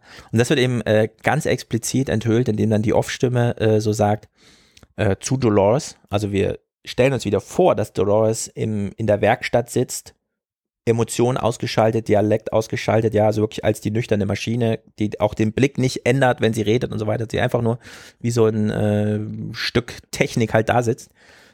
Sehen aber, also während wir sie so hören in diesem Dialog, sehen aber, wie sie da ähm, drauf und dran ist, vergewaltigt zu werden von diesem Man in Black, der wahrscheinlich nur deswegen so scheint, so ein bisschen in den Park kommt, ja, um sich da irgendwie an Frauen zu vergehen. Also er schreibt zumindest, ich glaube, es gibt einen Satz, der heißt, äh, äh, wenn die es einfacher da haben wollen, wäre ich doch gar nicht hier. Also er will ja, dass Genau, der er Teddy will, dass ihn daran hindern versucht. ja. Er will das, also er, er sucht eben auch die, die, ähm, den Widerstand also von, von Dolores. Also er weiß halt, wenn ich es hätte einfach haben wollen, wäre ich zu einer Prostituierten gegangen und wenn ich es hätte einfach haben wollen, äh, hätte ich ja auch keinen Teddy, der mich eigentlich davon abhalten sollen, also oder programmiert es mich ab, abzuhalten.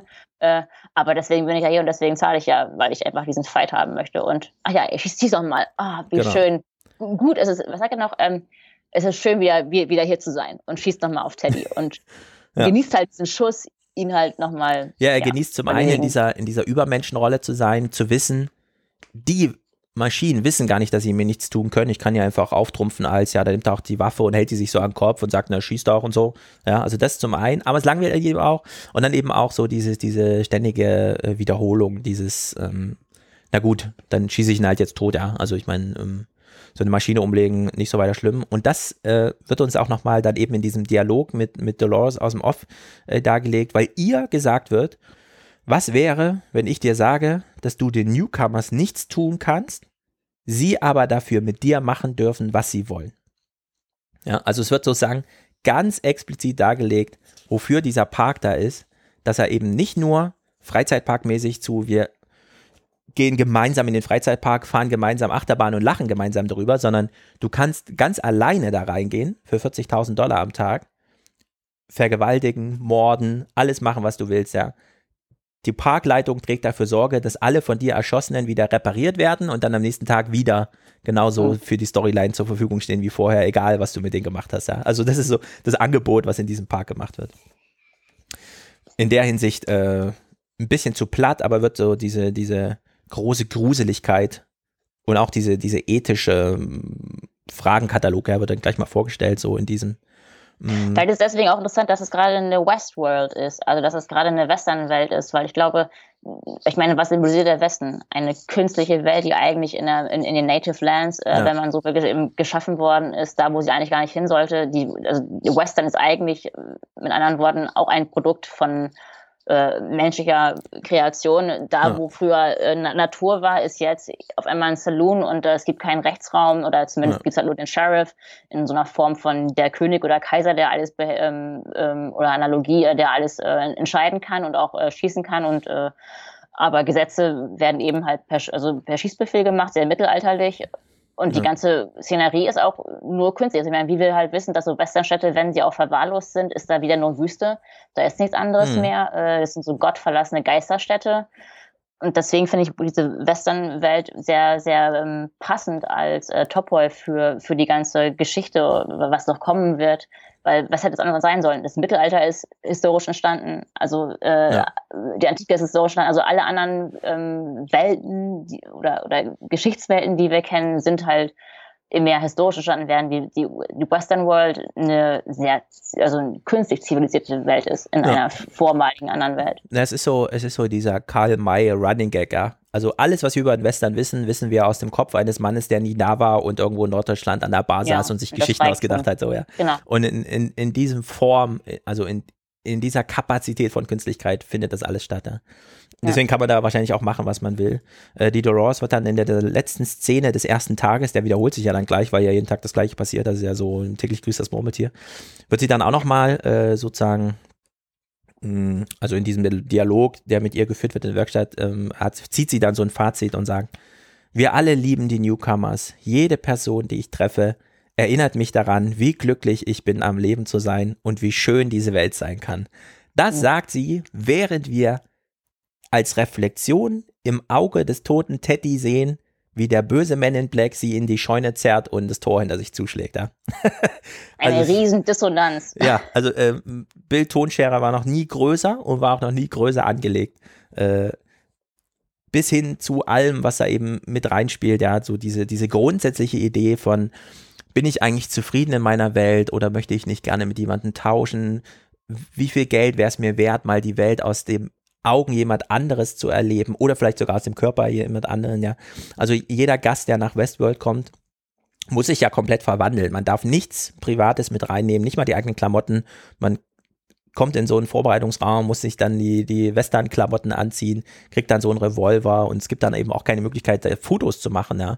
Sondern wenn du dann ein Foto von dir haben willst, von irgendeiner Szene, musst du halt ins Dorf gehen und dir den Fotografen ausleihen, ja, den es da gibt, ihn irgendwie bezahlen und so. Also es ist, du bist dann komplett in dieser Westworld drin, ja. Aber ich finde es auch sehr bezeichnend, dass sie also zum einen jeden Tag wie aufs Neue aufstehen und dann, wenn man so will, dass der, der Code gelöscht wird und wieder vom Neuem anfängt, das Skript.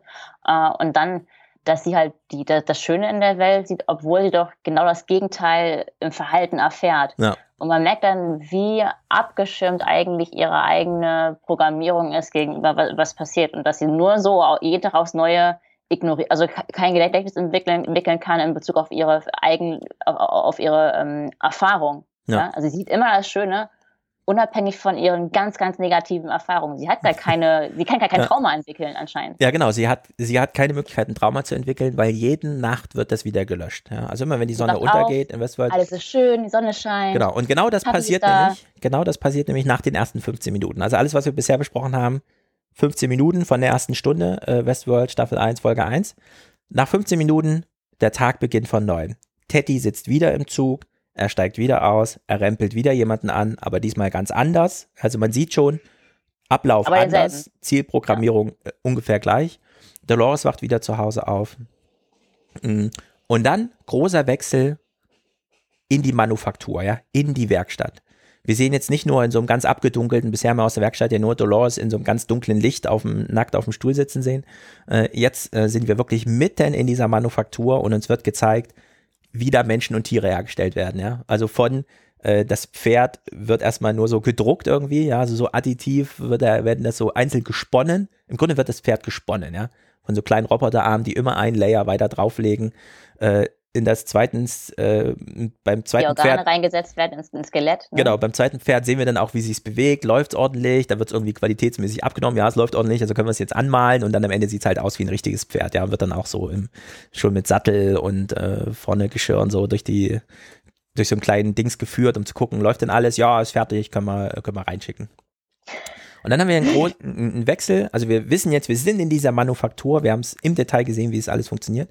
Und dann sitzen die zwei Forscher oder Hauptchefentwickler, beziehungsweise der eine, der Chef der Programmierung, sitzt Banal. dann, genau, sitzt dann mit seiner Kollegin vor einem neuen, äh, vor einer neuen Prostituierten, die sie begutachten, weil sie ein Update erhalten hat. Ja? Also das ist die, die Teddy angesprochen hatte am Tag zuvor. Jetzt sitzen wir, sehen wir sie hier in der Werkstatt und sie schauen ihr zu, wie sie sich mit dem kleinen Finger an der Lippe berührt und dabei den Blick so nach oben, so verträumt irgendwie, ja, also Mhm. und dann sitzen sie so davor, sind ganz fasziniert. Und dann sagt er so, ja, so diese alten Gesten, das waren ja generische Bewegungen. Jetzt sind sie an spezifische Erinnerungen gebunden. Und dann fragt sie zurück, die Kollegin, ja, aber wie denn? Wir löschen doch die Erinnerung immer. Und dann sagt er, naja, die Erinnerungen werden ja nicht gelöscht, sondern nur zum Löschen markiert. Und bis sie überschrieben werden, sind sie noch da. Und so kann man auch auf sie zugreifen, nur eben wie auf ein Unterbewusstsein. Ja, also die Erinnerung ist eigentlich schon weg. Wir können uns so sehr anstrengen, äh, wir können sie nicht wiederholen, aber so im, im sensorischen Register, ja, oder für das sensorische Register sind sie noch abrufbar. Ja, also wird das vergessen, aber man, ich meine, es wäre halt spannend zu erfahren, dass, ob das Vergessen programmiert ist. Ja. Ähm, aber anscheinend dürfen die vergessen und dürfen aber trotzdem auf ein Gedächtnis zurückgreifen und dann nach ihre Gesten ausrichten Ja. und dann dieses, verträumte gucken und dann stellt er eben auch fest, so, schau dir mal die Hand an, das ist ja wohl kein Standard. Ja. Dann so, ja, der Master, also der, der, der Übererfinder, Hm. heißt der, der, der Dr. Ford. Ford, der eben der, der, der wissenschaftliche äh, Kopf der ganzen Geschichte ist, äh, äh, der hat anscheinend Hand angelegt im wahrsten Sinne des Ja. Wortes und hat diese Hand ähm, nochmal perfektioniert. Und da sieht man eben, wow, diese Hand ist wirklich sehr, sehr menschlich. Äh, Ja, der Programmierer darf programmieren, also hier der Dings. Aber bevor das Update ausgerollt wird auf die Hosts in der Landschaft, darf der Ford nochmal Als. Qualitätsmanagement machen und da auch selbst eingreifen. Und sie sind halt selbst davon fasziniert, was sie da geschaffen haben. Ja? Also sie gucken sich das an, um zu erfahren, weil sie es aus der Software allein nicht rauslesen können, was da vor ihnen sitzt. Ja? Sie müssen es selber live erleben, sozusagen. Und das Spannende ist, dass sie sind so fasziniert, ich weiß nicht, oder ob es noch kommt mit dem Kuss. Ja. Ja, also, die- er wird dann er, er weggerufen. geht dann, ha- hat einen Call und, und ähm, es wird anscheinend erwähnt, dass äh, es, ähm, unprogrammierte Bewegungen oder Tätigkeiten ähm, festgestellt worden sind auf einem anderen Level, auf einer anderen Ebene ähm, von diesem Forschungszentrum äh, oder Produktionszentrum, ist ja alles in einem, äh, Mhm. diese ganze Company. Und äh, er ist dann weg und die, äh, seine Kollegin äh, ist immer noch so fasziniert von, von, von diesem Produkt, von diesem menschlichen Produkt, dass sie sie küsst. Ja. Naja, er sagt, bevor er geht, sagt er noch so, also, ähm, äh, äh, sie haben halt dieses Gespräch, ja, die haben jetzt so eine Art Unterbewusstsein, weil als Löschen markiert, aber noch nicht ganz verschwunden. Erinnerungen sind halt noch da, um da irgendwie abgerufen zu werden, aber eben nicht sozusagen als wir greifen da mal zu, sondern nur, falls es noch da ist, greifen wir halt mal, gucken wir mal, was wir damit machen können. Und dann, dann sagt sie halt so, "Hm, eine Prostituierte mit verborgenen Tiefen, das ist ja der Traum eines jeden Mannes, ja. Und dann Mhm. sagt, dann sagt er zu ihr, naja, es sind eben diese kleinen Sachen, die sie real erscheinen lassen. Durch sie verlieben sich die Gäste in ihnen. Und dann kriegt er diesen Call, wird abgerufen aus dem kleinen Büro, in dem sie sitzen. Dann ist sie mit, mit ihr alleine und küsst sie. Ja, weil nicht nur die halt Gäste, nicht, ne, ob, genau. nicht nur die Gäste sind fasziniert und verlieben sich in sie, sondern auch sie ist so hin und weg, dass sie es jetzt mal einfach testen muss, ja.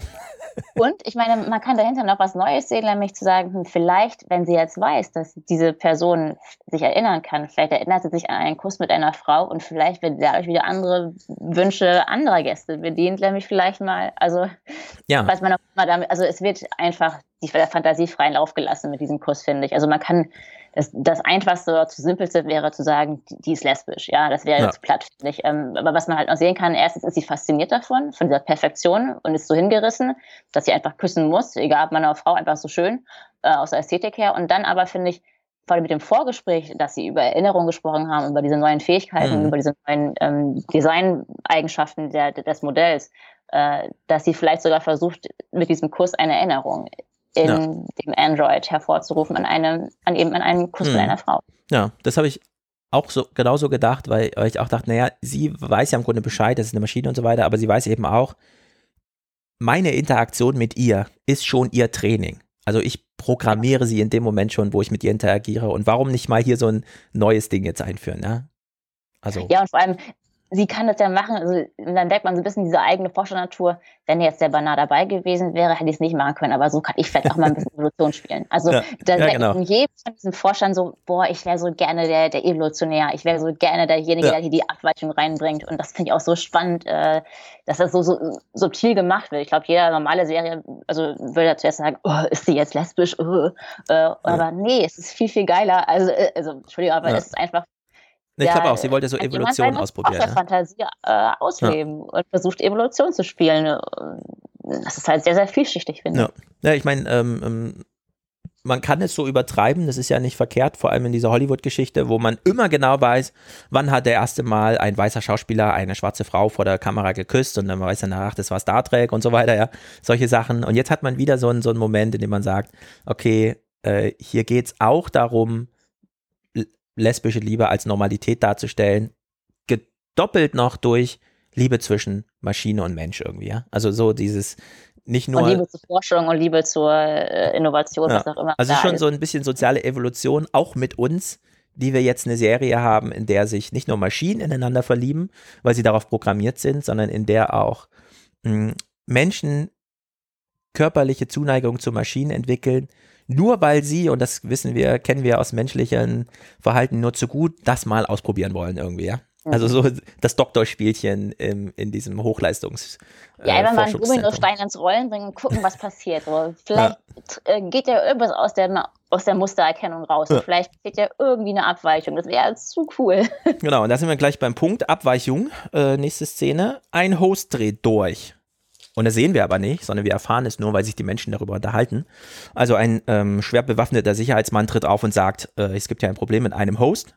Woraufhin der Chefprogrammierer sagt, sie brauchen keine Waffen, die Hosts können ihnen nichts tun. Woraufhin der viel intuitiver handelnde Bewaffnete sagt, naja, sie haben ja keine Kinder. Dann weiß, sie wissen nicht, wie sehr die Kleinen auch mal über die Stränge schlagen, ja. Also sie, für ihn sind, sind die Hosts schon nur noch kleine Kinder, ja. Die, die man überhaupt nicht unter Kontrolle haben kann, weshalb er sich zur Sicherheit immer gleich mal bewaffnet und in dem Falle dann auch ein ganzes Team mitbringt, weil sie müssen jetzt in Sublevel 83 oder so gehen, ja, also ganz tief im Berg unten äh, befinden sich nämlich die alten Hosts, die anders als Menschen nicht äh, liegend beerdigt werden unter der Erde, sondern die einfach nur aufgereiht so. Stehen. Die sind in so einem Lager, genau. Wie so aber eben Puppen. stehen, ja. Ja. Also man stellt sich einfach vor, man hat, äh, man möchte ähm, auf kompaktestem Raum ganz viele äh, Schaufensterpuppen auf äh, unterbringen. Also stellt man sie Schulter an Schulter einfach nebeneinander. Und in dem Falle stehen sie nicht ganz Schulter an Schulter, sondern man kann auch zwischen ihnen durchlaufen. Aber es ist sozusagen ein stehender Friedhof irgendwo im Keller. Die Klimaanlage funktioniert nicht, deswegen ist alles ein bisschen überflutet. Das Licht flackert und so weiter. Ja, Aber wie also, so eine Res Reservearmee. Ich musste da Ja, genau. an diese Ton Tonarmee denken. Ja ganz nicht. genau, Ähm, stimmt. aber ich musste wirklich, also, ja, also, und daran, dass, ja, die sind jetzt zwar abgestellt, aber die können auch immer wieder zu Leben erweckt werden. Genau, sie sind, Und vielleicht, nur, sie sind ähm, nur ausgeschaltet. ja. Ja. Ja. Sie können jederzeit wieder eingeschaltet werden. Und dieses, sie können wieder eingeschaltet werden, ist eben genau der Punkt. Da unten sitzt dann, und das ist grandios, weil wir sehen Anthony Hopkins in seiner allerersten Fernsehserienrolle äh, als äh, Superhirn von dieser ganzen Einrichtung von ganz Westworld. Er hat es damals gegründet und er sitzt im Keller und redet mit einem der allerersten Hosts, die er damals kreiert hat. Irgend so ein alter Cowboy, so alt wie er mittlerweile. Feierabenddrink. Genau. Und er trinkt, ja. Also der Cowboy hat so ein Glas in der Hand und trinkt. Und die reden so miteinander. Den Dialog kann man sich äh, anhören. Ein bisschen schwer verständlich, aber es fällt unter anderem der Satz von Anthony Hopkins als äh, Dr. Ford. Es ist nicht mehr so, wie es mal war. Also mein Gegenüber ist nicht mehr so einfach durchschaubar. Ja, man sieht so ganz mechanische Bewegungen bei dem alten Cowboy. Und irgendwie ist das so dieser, wieder so ein kleiner Kontrapunkt eingebaut. Hier geht es die ganze Zeit um Leute, die die Zukunft gestalten wollen. Ne? Und dann sitzt der Chef von dem ganzen Laden im Keller und ist noch mehr angetan von seiner Vergangenheit. Also gar nicht so sehr äh, Zukunft, Zukunft, Zukunft, sondern er erinnert sich zurück. Ja? Er möchte noch mal sehen, wie es früher war, sich erinnern, als er diesen ersten, also als er die Schöpfung sozusagen, als er damit losgelegt hat. Also eine, eine ganz starke Szene da im Keller. Und eben dass er, glaube ich, auch eine gewisse Beziehung zu diesen ähm, älteren Modellen entwickelt, ja. Also man kann damit, also wird zumindest so zeigen, dass es nicht nur eine, eine Forscherbeziehung ist, sondern ja, das sind vielleicht seine Kumpels, ja, Ja. mit denen er spricht. Also er ist einerseits fasziniert von seiner früheren Arbeit, aber andererseits ist es natürlich auch äh, also äh, ein Smalltalk, den die da halten, im, in Mhm. Anführungsstrichen. Er kann mit ihm über seine Arbeit reden. Also ich kann mit meinem Produkt über meine eigene Arbeit sprechen. Ja. Das ist ja irgendwie schön. Ja, also in Interaktion mit der eigenen Schöpfung treten, das kennt man eigentlich nur, wenn man äh, so familiengründende Kinder hat, ja, weil alle anderen Sachen sind Sachen, die man halt herstellt, ja, Bücher, man produziert irgendwas und so. Es ist, eigentlich kann man damit nicht in Interaktion reden, aber er kann das, ja. Also für ihn äh, ist das irgendwie möglich. Äh, es war immer drauf angelegt, jetzt hat er es perfektioniert, jetzt sind die ununterscheidbar damals noch nicht. Und er ist halt nochmal zurück in dieser alten Welt wahrscheinlich auch mit dem Kniff, uns nochmal die Geschichte darzustellen, ja, die machen das hier seit 30 Jahren oder 40 Jahren und so ging's los und äh, der Bernard oder wie er heißt, der Chefprogrammierer, guckt ihn ja auch nochmal an und sagt, es ist wirklich amazing, welche Wegstrecke hier zurückgelegt wurde, ja, angefangen bei dieser komischen Figur, die so, so ganz ruckartige Bewegungen macht und äh, auch nur so ein ganz kleines Repertoire an Sprechakten und so weiter, hin zu Dolores, die wir dann halt da immer im Kontrast dazu sehen. Also wir sind jetzt, äh, es ist sozusagen alles von Westworld ist erstmal entschlüsselt, so auf materieller Ebene. Ja, wir wissen, okay, es gibt einen Park, der hat ein Management, der hat einen Chef, äh, dann gibt es da Gäste und die sind aus dem und dem Gründen da. Also es ist äh, sozusagen alles, alles ist jetzt entschlüsselt, was wir erstmal grob wissen müssen. Und die nächste Szene ist dann wieder zurück in Westworld, Tag 3. Es beginnt wieder der gleiche Tag, wie immer. Dolores liegt im Bett, Teddy sitzt im Zug. Hm.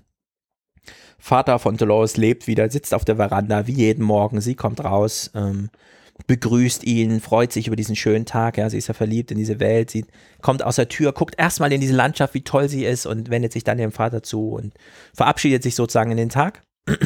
Woraufhin er zu ihr sagt, das typische so, pass auf dich auf und so weiter.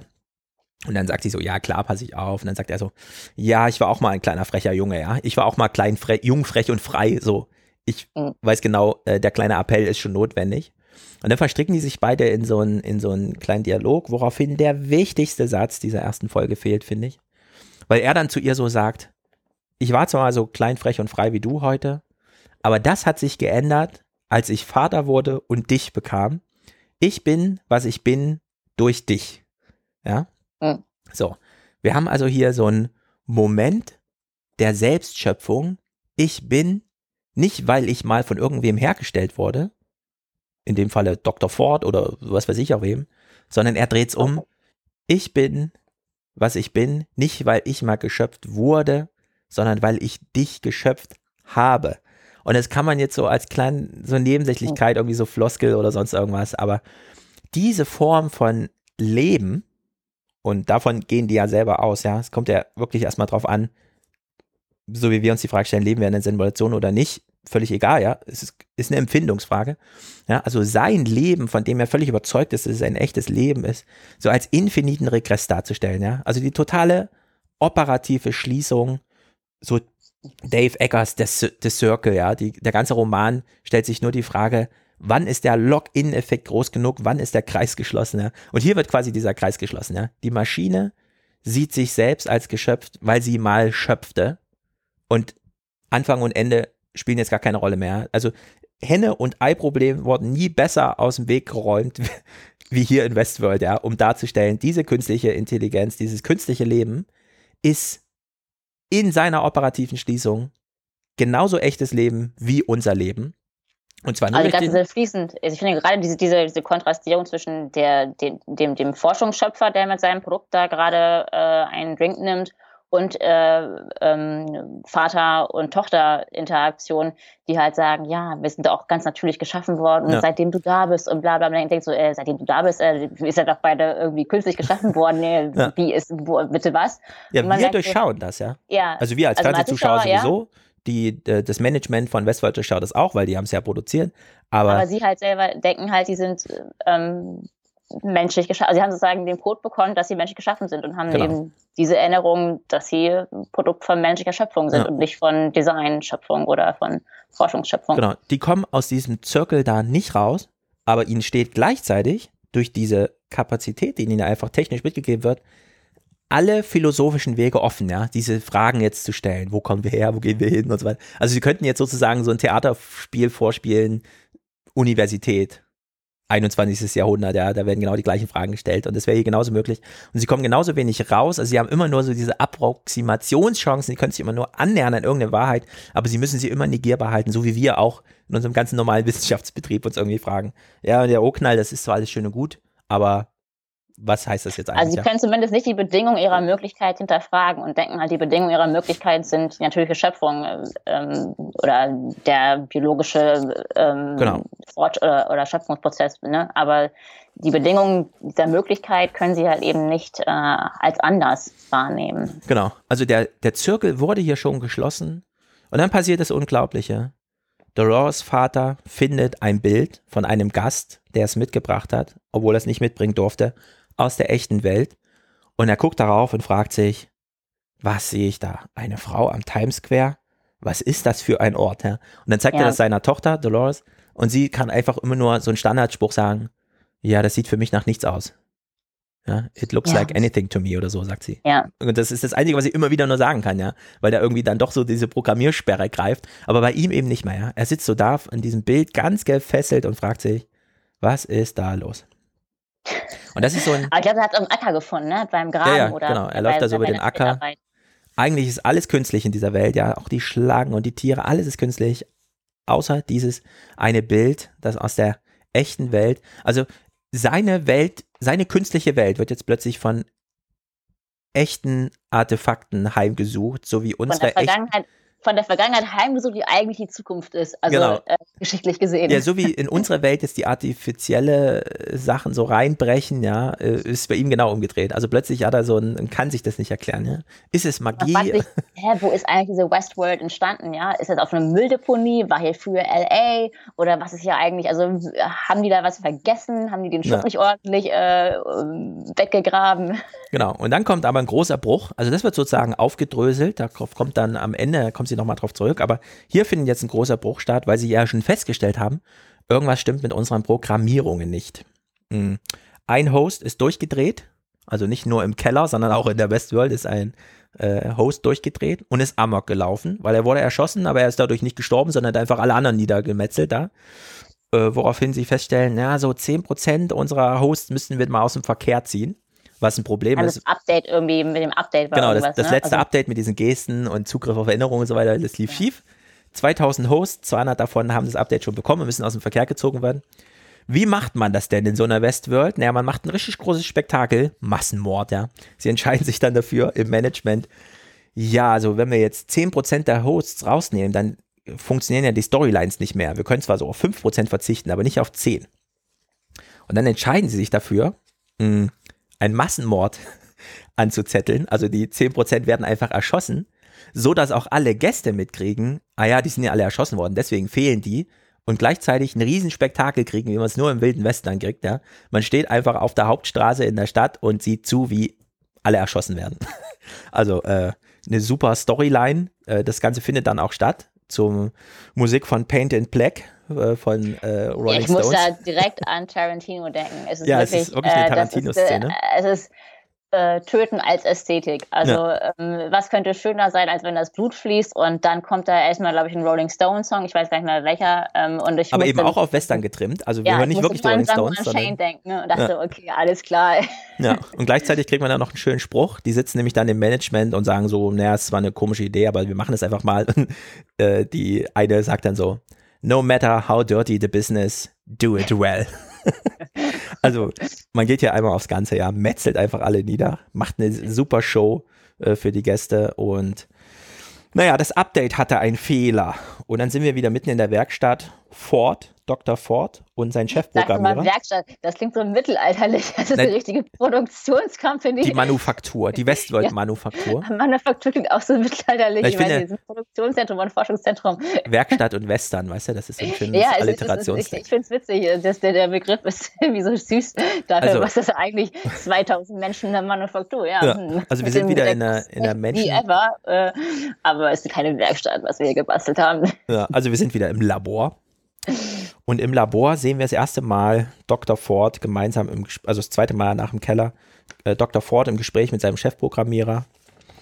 Und man führt ein sehr ernstes Gespräch darüber, wo denn der Fehler herkommt in diesen 10%.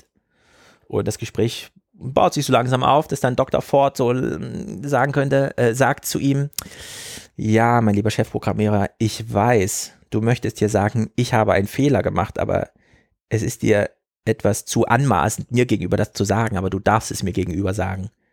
So, weil sie möchten dann über den Fehler, der durch Dr. Fords Qualitätsmanagement in die Software reingekommen ist, nochmal reden. Und der Fehler genau wird nicht enthüllt, hat wahrscheinlich was mit diesem Unterbewusstseins, also Zugriff auf eigentlich schon gelöscht markierte Erinnerungen und so weiter. Darf man das noch oder nicht? Naja, es ist jedenfalls ein Fehler, woraufhin Dr. Ford den sehr klugen Satz sagt, naja, mein lieber Chefprogrammierer, der Zündfunke der Evolution auf diesem Planeten war der Fehler. Ja, also es ist sozusagen das letzte Quäntchen also die letzte Lücke, die noch zwischen artifizieller und natürlicher Lebewesen besteht, war nur, ist, ist quasi nur noch, dass man Variation auf Basis von und dann ist die Frage, ist Fehler eigentlich der richtige Wort? Ist es das richtige Wort, ja? Also wenn man, wenn man, ähm, also Ford ist ja sehr scharf auf diesen, der gelegentliche Fehler, ja, das ist dieser wichtige Zündfunken. Man weiß noch nicht genau, hat das drauf angelegt, also war das von ihm beabsichtigt oder war es in der Hinsicht wirklich ein Fehler? Aber von Fehler kann man ja, wie wir dann als Zuschauer da denken, überhaupt nur sprechen, wenn man eine spezifische Erwartung hat, ja. Also Fehler passieren nur, wenn es Abweichungen von Erwartungen sind, die man vorher gefasst haben muss. Und das ist eben dieser Unterschied. In der Natur hat niemals irgendwer eine Erwartung äh, formuliert, sondern da baut sich einfach Variation nach Variation so ein System zusammen, von dem wir dann von so einer natürlichen Balance sprechen. Also irgendwie Futterketten sind ausgeglichen, es sei denn, jemand bringt irgendwie den Löwen nach Europa, weil dann äh, ist, die, ist er der neue Chef und so, ja, dann stimmt die ganze Futterkette nicht mehr. Also man kann eigentlich nicht wirklich vom Fehler sprechen, aber, und das machen sie in der Serie nicht, vielleicht größer sie es später auf, der Zufall, ja. Der Zufall kam plötzlich in die Programmierung obwohl es ist, ich meine, Luma wird auch nicht sagen, dass es Zufall ist. Er wird einfach sagen, es ist das, was an, an Variationen möglich ist. Deswegen ist der Begriff Variation einfach, finde ich, schöner als, als der Begriff Zufall, weil es ist ja. ja nicht willkürlich, was da stattfindet, sondern es ist das, was in dem Erwartungshorizont möglich ist, mhm. was aber nicht das Erwartete ist. Also es entspricht ja, nicht dem, was gerade hätte mhm. aktualisiert werden müssen, sondern es entspricht dem, was noch virtuell möglich wäre und was dann trotzdem sich ereignet und worüber aber dann das etwas aus dem Muster eben ausbricht. Und mhm. ich meine, also Luhmann hat, glaube ich, letztens, also letztens gesagt, ich, ich, ich habe es nur letztens gelesen, jetzt ja. redet Luhmann schon mit mir. äh, oh mein Gott. Äh, er hat, glaube ich, den, den, Satz gesagt, äh, die Göttin der Evolution hat offenbar mehr Mut gehabt, als ein Planer mit Voraussicht je hätte haben können. Das kommt ja. aus ähm, Religion der Gesellschaft und das finde ich sehr spannend, weil äh, es zeigt, dass Planung immer nur das Vergangene als Zeithorizont nehmen kann und gar nicht ausbrechen kann aus dem, ja. was, also er kann, kann ja keine Zukunft sehen. Ja, ähm, währenddessen die Evolution, die kann die Zukunft auch nicht sehen, aber sie kann also, ähm, also Variation ermöglichen, weil sie viel mutiger ist. Also jetzt nur ja, gesprochen, hm. ja, aber ähm, was damit zum Ausdruck kommt, ist ähm, meiner Meinung nach, dass ähm, Abweichung ohne das Sehen, also das ohne das Sehen von Normen gar nicht als Abweichung wahrgenommen werden kann. Ja. Und nur das, wenn das möglich ist, kann es eben auch äh, evolutionär äh, wirksam werden. Es gibt ja, ähm, also wir haben jetzt den Variationsbegriff vorhin schon vorgestellt als derjenige, der sagt, okay, es gibt eine Zielprogrammierung, es wird nicht konditional, wenn das dann das programmiert. Im Rahmen eines bestimmten Korridors finden Variationen ja. statt. So. Ja. Jetzt hast du schon gesagt, äh, jetzt durch diesen Fehler bricht es aus diesem Muster aus. Mm, also wenn man, ich würde ich würd trotzdem beim Zufall bleiben, weil es gibt so diesen, diesen Unterschied ja zur Beliebigkeit, also Beliebigkeit hier, Zufälle dort. Beliebigkeit ist halt noch so dieses im Korridor bleiben. Ja, also eine. Mit halt Kontingent. Genau in, in diesem Erwartungshorizont, also die Erwartungserwartungen müssen dann doch irgendwie befriedigt werden. Deswegen werden ja auch diese Storylines so geschaffen. Also die werden ja nicht alle gleich programmiert, sondern sie haben diese Storylines. Der eine verliebt sich in den, der andere hasst den und er schießt ihn dann. Und dann findet sozusagen der Gast in diesen Storylines als Variation statt, der immer wieder neue Beliebigkeiten anstößt, je nachdem, wie die Interaktion verläuft. Und durch diesen Fehler, der hier äh, zum Tragen kommt, findet aber plötzlich echter evolutionärer Zufall statt in dieser Programmierung. Weil es eben Folgen hat. Also weil genau. eben diese Abweichung äh, äh, Folgen hat, die, die wirksam werden. Es gibt ja eben manchmal auch Abweichungen, die keine Folgen haben, ja. ja. Äh, aber diese werden, zumindest gibt es einen Anschluss daran, die anderen reagieren auch und in dem Sinne selbst, verstärkt, also selbst verstärkt sich diese Abweichung und schon haben wir etwas, was sich äh, weiter reproduziert und äh, worauf wieder reagiert werden muss. Und so entsteht, also äh, wird Luhmann halt sagen, wird die Variation eben ähm, ja, ich kann diese alten, hm. diese Fachbegriffe halt. Äh, ja, der Zufall findet statt, aber er, sich, er bleibt so eben auch im Gedächtnis, ja. Also das ja. scheint so ein bisschen dieser Programmierfehler zu sein, dass man diese Erinnerungen nicht ganz löscht, sondern die noch zugreifbar macht. Zufälle haben plötzlich Chancen zu bestehen, weil sie ja. sich doch tiefer festschreiben bis hin zu, also ja, haben die entwickeln jetzt so eine DNA, so vererben die vielleicht sogar später mal, ja, also wenn sie irgendwie in Reproduktion übergehen oder so, aber der Zufall bleibt erstmal bestehen, ja, es findet so eine Kondensierung. Aber es ist so spannend, finde ich, wie die ähm, Produzenten von Westworld jetzt, also wie, wie die Nolans ähm, wie evolutionsbiologisch korrekt die das wir realisiert ja. haben. Ja, also ich finde, das ist einfach sehr faszinierend, dass sie der Theorie und auch der Praxis und der Empirie so, so treu geblieben ja. sind und das trotzdem nochmal auf eigene Weise eine, eine, Variation dessen, was wir halt theoretisch und empirisch kennen, nochmal in ihrem Film realisiert haben, muss man ja so sagen, künstlerisch. Ja. Ähm, und als Abweichung dazu vielleicht, ich meine, aktuell, gestern gab es da von Thomas Fischer diesen Bericht mhm. über, der, über Terror, ähm, ja. das Stück, was aufgeführt worden ist und wie die Nolans da empirisch, theoretisch äh, plausibel künstlerisch tätig werden und wie der Herr Chirach ähm, rechtswissenschaftlich und rechtspraktisch vollkommen äh, außen, also, also Herr ähm, Fischer hat es ja ziemlich verzogen, ne? Und ist ja auch äh, überhaupt nicht Na, man so wie man Kunst machen kann, die jenseits ja. äh, von, von, von Theorie und Praxis ist. Und wie jetzt hier im Kontrast dazu die Nolans das einfach perfektioniert haben, indem sie ja sehr gut recherchiert haben und das sehr gut nochmal in ja. ein eigenes künstlerisches Produkt umgesetzt haben. Ich finde es super. Also man kann ja, sich fast jetzt, wieder knien, äh, ja. möchte ich fast sagen, weil es ein, sehr, sehr schön ist. Ja, dass du jetzt also, diesen Terror da anbringst, ist genau das, was wir am Anfang schon gesagt haben. Das deutsche Fernsehen und das amerikanische unterscheidet sich hier, dass das deutsche sagt, wir machen heute mal nicht Fiction, sondern wir gehen einen echten Fall durch, den das Bundesverfassungsgericht eigentlich schon entschieden hat und dann stellen wir ihn so dar, dass das Publikum plötzlich nicht mehr rechtens, nicht rechtens, sondern gutes Verhalten, schlechtes Verhalten unterscheidet, also eine völlig falsche Entscheidung anbindet und sich kollektiv in der Mehrheit zu 80 Prozent gegen das Urteil des Bundesverfassungsgerichts stellt, von dem dann Bundesrichter Fischer in seinem Text wieder sagt, 99,9 Prozent, selbst der Leute, die das auf, als Theater aufführen und so weiter, kennen diesen Verfassungsrechtstext nicht. Wenn man sich so nah an die Realität ranwagt, dass man das als Theaterstück oder als Fernsehspiel macht, warum liest man dann die Rechtstexte dazu nicht, ja? Und dann nimmt er einfach nur Anlauf und haut Volker Harris und allen, die da programmmäßig verantwortlich sind, einmal so richtig in die Fresse, ja. Also man kann es nicht anders sagen, dieser Text ist einfach nur einmal richtig komplett die Fernsehmacher verprügelt, gegen sowas sind die Nolans hier völlig immun, ja, weil sie einfach sagen,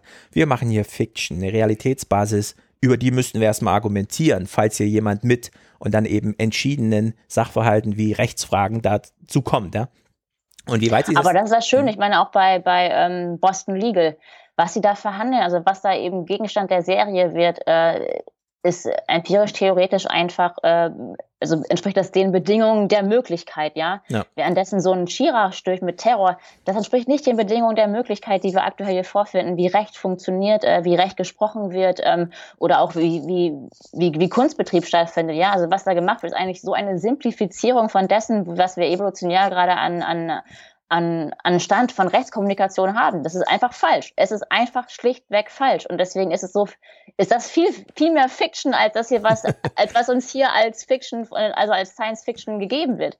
Die Science Fiction ist viel, viel nahe an der Realität oder an den Realitäten, die wir selber wahrnehmen, als das, was so ein Terror-Pseudo-Stück äh, da re realisieren möchte, weil es sowas von Grundschulkenntnisniveau hat, ja. dass man sich nur fragt, äh, welches Problem soll dieses Stück lösen? Es löst weder ein Kunstproblem noch löst es irgendwie äh, ein, ein Gesellschaftskritikproblem. Man, man fragt sich und auch, auch für die Medienmacher, also der WDR hat es anscheinend nicht mal, nicht mal gegengelesen. Die haben selber doch auch Juristen im Haus. Äh, haben ja. die das nicht irgendwie angezweifelt, was da strafrechtlich. Äh, ja, ich meine, wir können das. Äh, ich will jetzt gar nicht so lange über diesen bescheuerten Film, den ich selber nicht geguckt habe, reden. Ja, ich auch weil nicht. wir, wir können es einfach abkürzen mit, äh, das war eine reine Beschäftigungstherapie, deswegen auch Thema Terror, so wie uns die Nachrichten vorher nur mit Terror terrorisieren, hat man jetzt einen Film draus gemacht und das Dümmste gemacht, was man machen kann, nämlich kollektiv darüber, also demokratisch über ein Rechtsurteil abstimmen lassen. Ja. Also es geht nicht blöder, man hätte ja wenigstens äh, die Leute einfach zu Hause alleine lassen können mit ihren Gedanken. Nein, man musste dann am Ende es runterbrechen auf ein mathematisches Ja, Nein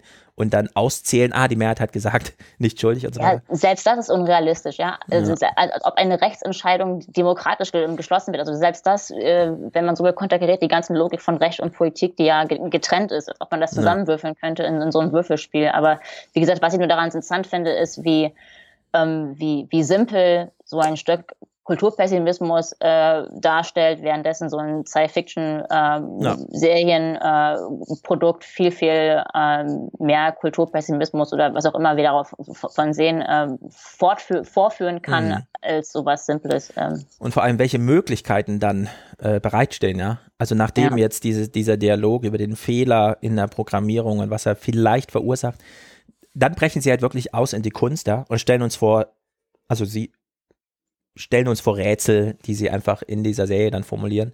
Der Man in Black tritt auf, skalpiert jemanden und sieht unter dessen Kopfhaut ein Labyrinth eingemalt. Und er fragt Eine Karte sich, oder so. eine ja. Karte, genau. Und er fragt sich nach dem tieferen Sinn des Spiels. Gleichzeitig ist das Spiel aber wieder Synonym für das Leben, in dem Falle der programmierten Hosts, die da sind, aber jetzt eben durch diese Beschäftigung des Men in Black auch für sie, für ihn, ja. Also er findet irgendwie wahrscheinlich in der echten Welt, die wir eben noch nicht kennengelernt haben, außer wir wissen, sie spielt irgendwo in der Zukunft und wir kennen, wie das Management von Westworld darüber redet, aber die echte Welt sehen wir nicht, außer über dieses kleine Bild, bei dem wir uns auch fragen, was hat's damit auf sich da? Äh, der Man in Black kommt aus dieser echten Welt und er möchte jetzt den Sinn des Lebens in diesem Spiel durchschauen. Ja, also das ist sein, deswegen ist er auch so gelangweilt von den Storylines, sondern er möchte sozusagen eine Et- Etage tiefer tauchen. Und diese Etage tiefer, was könnte das sein? Ne? Da gibt die Antwort dann Dolores Vater, der nämlich am nächsten Morgen auf der Veranda sitzt und abends nicht ins Bett ging und gelöscht wurde, sondern der am nächsten Morgen auf der Veranda sitzt und das Bild in der Hand hat vom Vortag und ganz gefesselt von dem ist, ja. Also er ist nur, nur noch Augen für dieses Bild. Dann kommt Dolores raus und äh, sie reden kurz miteinander und sie möchte im Grunde genau wie vorher auch eben wieder, ja, ich gehe jetzt mal raus in den äh, Tag und so weiter, du bleibst hier sitzen. Woraufhin mh, er zu ihr eben sagt, nicht nur pass auf dich auf, wie sonst immer, sondern indem er wirklich sagt, Dolores, du musst von hier verschwinden. Siehst du es nicht? Die Hölle ist leer, alle Teufel sind hier. Ja. Wen meint er, ja? Also ich meine, dieses Urteil, das sind alles Teufel, das kann man erstmal so fällen, ohne dass man jetzt so metaphysische Gedanken irgendwie, was meint er Mhm. genau? Vor allem, wo kommen die her, ja? Die Hölle, ist das dieser Berg, wo das Management sitzt und die Hosts da immer ausspeit, je nachdem, was als nächstes geschaffen wurde. Also er sieht die Welt voller Teufel, er meint Menschen oder Maschinen, die er äh, nicht unterscheiden kann. Also es ist, es ist ab jetzt schon richtig vertragt in dieser ersten mh, Ja, also man merkt, glaube ich, also zurückgesprochen auf die Interaktion mit- von dem Man in Black ähm, und jetzt dann dazu der, der, der ähm, Über, die, der Übergang jetzt zu dieser Szenerie zwischen wieder ähm, Dolores und, und ihrem Vater, ähm, dass es da jemanden gibt, dem, also man kann anscheinend aus, diesem, aus dieser Reproduktion austreten Ja.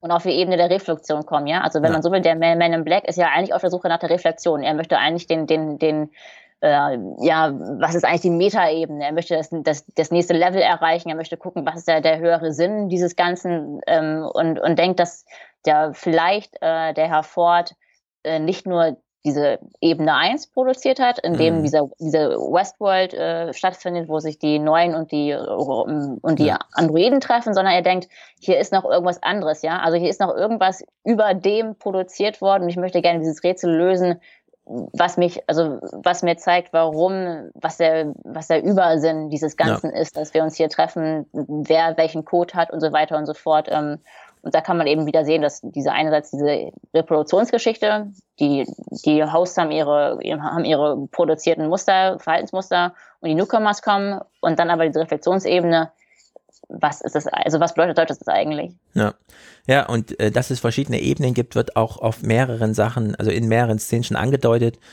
Wenn man, man sitzt zuallererst im Zug, wenn man diese Welt betritt. Ja, also da hat jeder seinen Platz, alles ist geregelt, alle warten darauf, dass der Zug irgendwann ankommt, da passiert nichts, da einfach nur Gespräche. Dann kommt man in diese Stadt, da wird man schon mal angerempelt, ja, aber es ist Safe Zone. Ja, da sind viele, da gilt irgendwie so ein bisschen soziale Kontrolle und so weiter. Den Man in Black sehen wir weder im Zug noch in der Stadt, sondern der treibt sich immer irgendwo auf dem Lande rum, ja. Da, wo, wenn man, man könnte es dann so sagen, irgendwie in der Stadt, da kann man sich so die Hooker nehmen, ja, also die, die Prostituierten für ein bisschen Geld und dann kann man mit denen machen, was man will. Wenn man mehr so auf diesem, ich suche Gewalt und so weiter, dann verlässt man die Stadt und geht aufs Land, ja. Also so, diese Ebene gibt's da schon. Und der Man in Black ist jetzt schon nicht mehr in der Stadt, sondern der ist schon auf dem Land und er möchte jetzt sozusagen nochmal weiter hinaus, ja, also hinter dieses äh, Gewaltbild und dieses Wie so ein Videospiel gay, also wie so ein Videospiel, als ob man da verschiedene Levels erreichen kann, aber die trotzdem gleichzeitig stattfinden in derselben Welt, aber an verschiedenen Orten. Ähm, Ja. Und dann aber zugleich äh, doch Teil des, derselben Szenerie sind. Also sehr, sehr spannend, finde ich, ähm, dieses vielschichtige Ja, und wie, zugleich. genau, und wie sehr das dann aufbrechen kann, ja, sehen wir dann in einer der letzten Szenen, Wieder eine Diagnostik per Dialog, diesmal mit Dolores Vater, der im Labor sitzt, wieder nackt. Diesmal kümmert sich Dr. Ford selbst um ihn. Ja, also man sieht ein Gespräch zwischen den beiden. Äh, die Full Diagnostics sind schon gelaufen vom Programmierer, ohne jetzt besondere Erkenntnisse hervorzubringen, sondern die, das Rätsel, was mit diesem Dolores Vater und dem Bild und warum fesselt ihn das so und so weiter, warum redet er plötzlich vom Teufel, die alle hier sind, ja, das kann man jetzt nur noch im Dialog mit ihm klären. Ne? Also der Mensch, der ihn so erschaffen hat, ist jetzt wieder darauf angewiesen, auf der natürlichsten Kommunikationsebene, nämlich Sprache, zu klären, was da los ist. Und plötzlich, das ist dann der große Teaser für die ganze Serie, fängt Dolores Vater an zu erzählen, dass er seinen Maker treffen möchte. Und er zitiert plötzlich Shakespeare, also aus Julian, äh, Romeo und Julia. Julian und äh, Er sagt dann diesen, äh, these violent delights have violent ends. Also man kann sich zwar eine Welt schaffen, in der man konsequenzlos gewalttätig sein kann, aber das verändert irgendwas. Es wird ein gewaltsames Ende finden, ja? irgendwie so. Also nur weil, nur weil die Hosts immer dem man das irgendwie antut, sie skalpiert, köpft und vergewaltigt und ermordet und so. Nur weil denen nichts Großes passiert, heißt das ja nicht gleich, dass es mit einem selber nicht irgendwie irgendwas macht, ja, wenn man da in dieser Welt drin Hat ist. halt Folgen, es wird nicht folgenlos bleiben. Genau, also wird nicht auch der Mensch dadurch programmiert, dass er hier mit programmierten Maschinen zu tun hat? Ja, ist so eine Frage, die sich hier stellt. Und äh, der Vater von Dolores hat dann an Ford nochmal eine Botschaft verpackt in eine Frage, indem man nämlich fragt, du weißt gar nicht, wer du bist, oder? Du bist der Gefangene deiner Sünden. Ja. Also hier wird sozusagen auf so einer eher platten, aber sehr deutlichen Ebene gesagt, was Sache ist. Und es wird sozusagen alles offen gehalten, ja, was damit möglich ist, wenn hier, und das ist eben die einzige Diagnose, die sie machen können, indem, nachdem sie mit dem Vater da gesprochen haben, indem sie einfach nur feststellen können, also der ist jetzt off-script. Hm. Das ist die einzige Diagnose, die sie am Ende machen können, ja. Der ist off-script. Was passiert als nächstes? Also Ich muss da ein bisschen an den Zauberlehrling denken, die Geister, die ich rief. genau, es ist, es ja, ist eine also Eigentlich spricht der Zauberlehrling-Geschichte. Geist gerade mit ihm und sagt von wegen, du hast ja so viele, ähm, was hat er denn noch, äh, Besenstiele geschaffen, Ja. die hier für dich äh, das Wasser tragen. Äh, du bist doch selber der Gefangene. Ja, der Zauberspruch funktioniert Als eigenen nicht mehr, Zauberspruchs. Ja. Man kriegt den Geist nicht mehr in die Flasche. Also jetzt alles steckt hier drin. Und ganz am Ende, und das ist dann ähm, sozusagen nicht so besonders starker, aber ein deutlicher Teaser nochmal für die Serie. Äh, man steht oben auf dem Dach im Control Center. Eigentlich hat man von hier den Überblick auf alles. Man blickt auf alles. Sie haben intern auch so eine Simulation, wo sie so reinzoomen können in den Park, aber von oben sehen sie wirklich den echten Park. Und sie rätseln halt darüber, also eine Frau, die da die Sicherheit unter ihrer Fuchtel hat mit an so Ich glaube, das ist der CEO des Ganzen, also zumindest der, der ähm, die Managerin. Äh, Ja, sie ist so die Managerin, genau. Und äh, sie redet dann mit einem dieser Programmierer und sie stellen dann nochmal fest, dieser Park hier ist einfach nicht nur so ein Park, sondern er bedeutet ganz unterschiedliche Sachen für die Gäste, das Management und die Investoren. Und wenn man da so zuhört, kann man sich dann fragen, ja, was heißt das denn jetzt für die Gäste, ja? Äh, fürs Management. Was hat das Management hier vor? Das kann ja nicht einfach nur so ein, wir machen mal einen Freizeitpark und äh, als Profit Center, sondern irgendwas steckt hier dahinter. Also, Ja, ich finde das auch das, das Spannende ähm, an, an Westworld im Vergleich zu vielen anderen Dystopien, äh, die auch diesen Kulturpessimismus fahren. Maschine, Technik, wo geht das eigentlich hin, dieses Verhältnis? Ist es eine Asymmetrie, ist es eine Hierarchie? Äh, wird das irgendwann verselbstständigt sich das und immer zulasten der, der, der menschlichen Schöpfung oder der menschlichen Moral?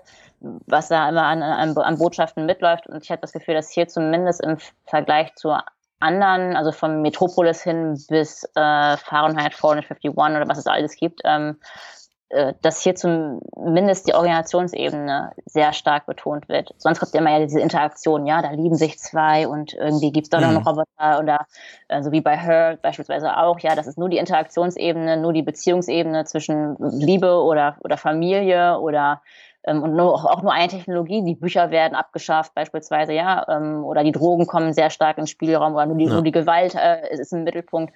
Und hier kann man zumindest hinter, hinter, die, hinter die Fassaden der, der Produktion so einer Welt gucken und ist nicht nur in der Welt und guckt ihre Folgen an, sondern man kann, wie gesagt, auch hier die Bedingung der Möglichkeit so Ja. einer Welt nochmal in dem Film mit aufnehmen als, ähm, als, als Handlungsstrang. Also Mhm. wir bekommen das auch nochmal als Handlungsstrang vorgeführt, äh, diese Bedingung, nämlich hier gibt's, äh, ich meine, ob, ob Recht vorkommt, weiß ich nicht genau, aber die Logiken oder die Abteilungen Es gibt zumindest einen Sheriff und so weiter. Ja. Genau, sieht man zumindest, man sieht die Forschungsabteilung, da gibt es anscheinend ein Marketing, es gibt äh, die Texte, das Storytelling, ähm, sehr, also viele verschiedene Ebenen, die wir in modernen Organisationen haben, kommen da auch vor, wo wir sie sonst nicht so stark gesehen haben. Ich meine, ich kenne nicht alle Science Fiction von ähm, ähm, was gibt es, die ganzen Raumschiffgeschichten, ja, Mhm. und das, da ist es aber alles sehr, sehr technisch gehalten. Man weiß nicht, wer ist eigentlich der, äh, wer hat eigentlich dieses Raumschiff, wem gehört das eigentlich? Wer hat das produziert? Wer hat das Geld dafür? War Trump dahinter? Ja. Also,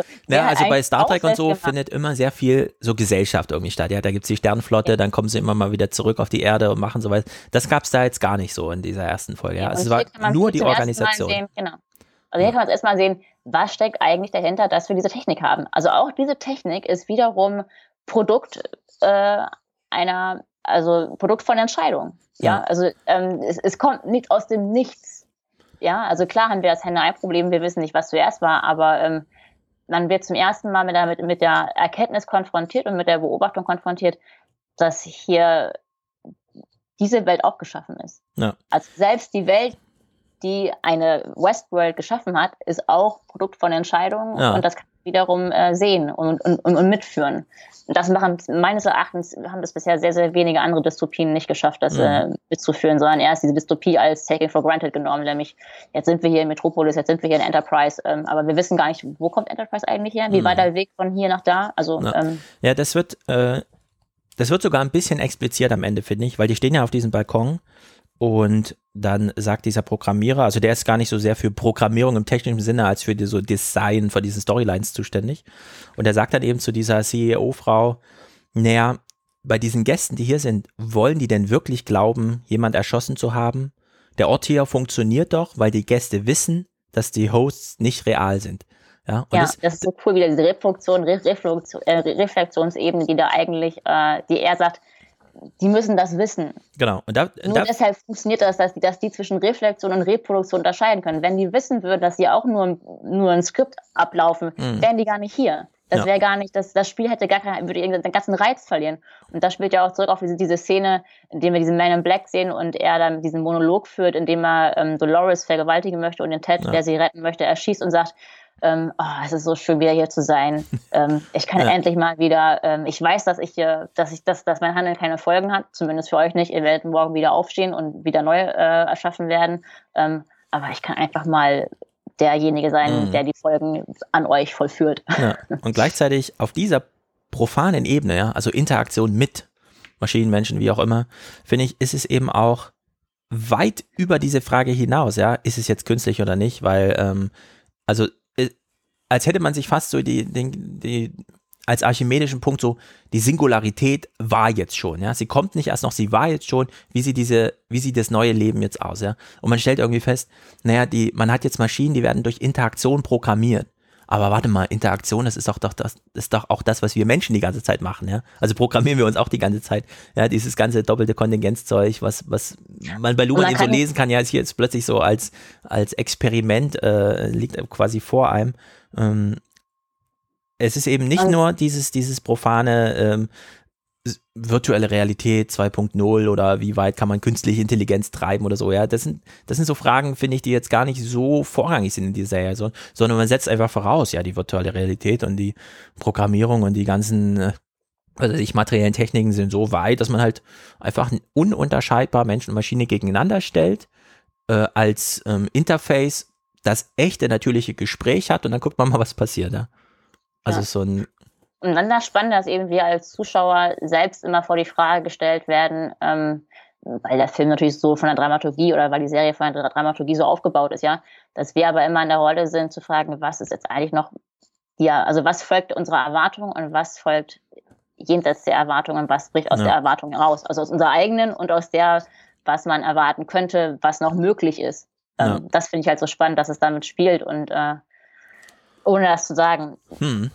ohne das, ohne das zu explizieren, Ja. dass wir halt diese Leistung erbringen müssen. Das ist ja das Spannende, warum wir eben auch äh, an, an Serien und uns festhalten. Wir wissen nämlich nicht, wa- wann etwas ausspringt. Also wie beim Tatort, ja, da weiß man immer, spätestens um halb äh, zehn weiß ich, wer der Mörder ist, und dann kommt die Auflösung. Hm. Das ist hier eben nicht, ist, der, der- der Plot ist vollkommen ähm, der Kontingenz hingegeben, aber eben auch nicht, er ist eben nicht zufällig, nicht willkürlich, weil wir hier einen gewissen, gewissen Erwartungshorizont haben, aus dem man nicht ausbrechen kann, sondern den man nur vollführen kann, aber mit gewissen Abweichungen.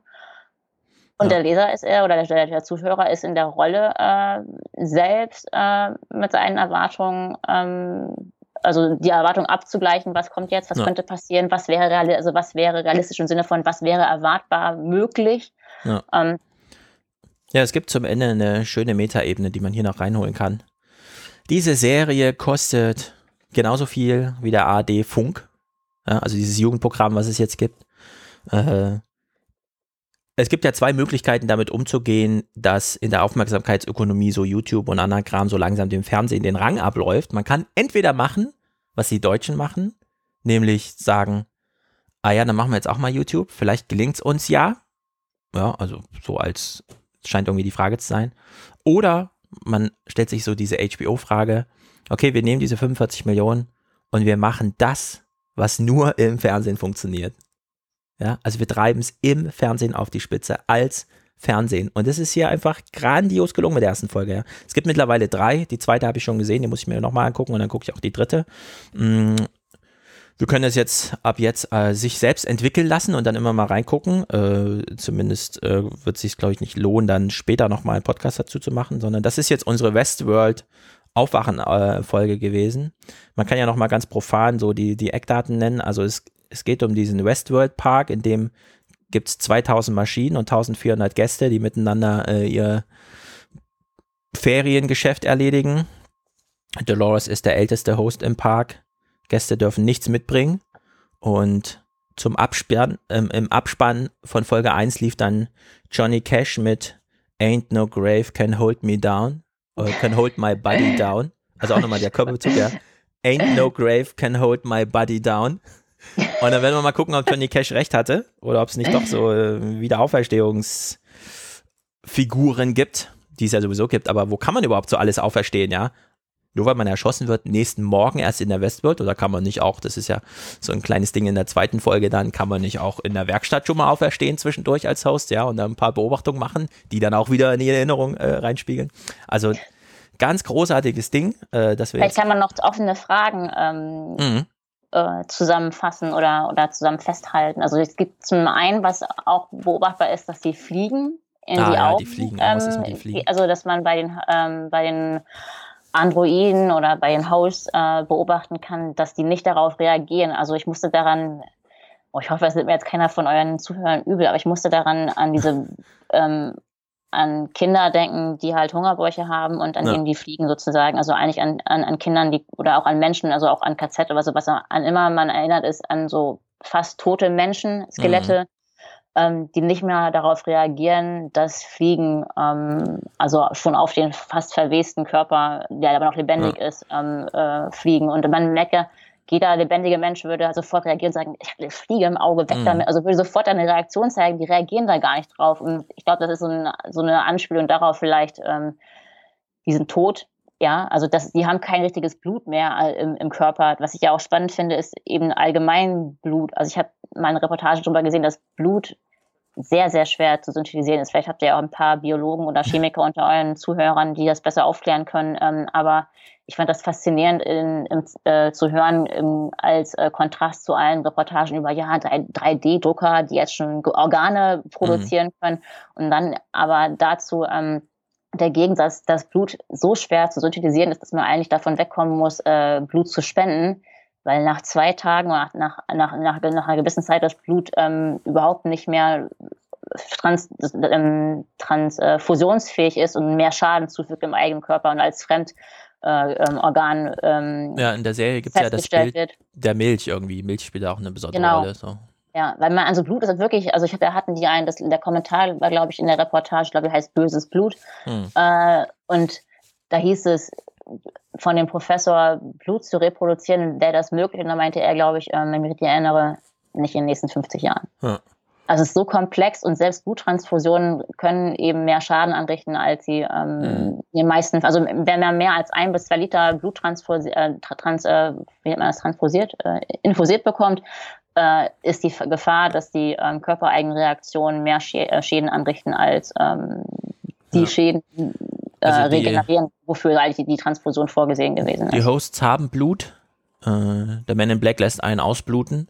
Aber das ist Die nicht das. trinken auch Milch. Also die trinken Ja, auch Milch, die aus dem Körper raus. Also es ist irgendwie Milch und Blut. Ja. Ich muss, Also Blut das ist jedenfalls Blut ist jedenfalls nicht das Distinktionsmerkmal zwischen Mensch und Maschine, sondern es sind Ja. tatsächlich die Fliegen.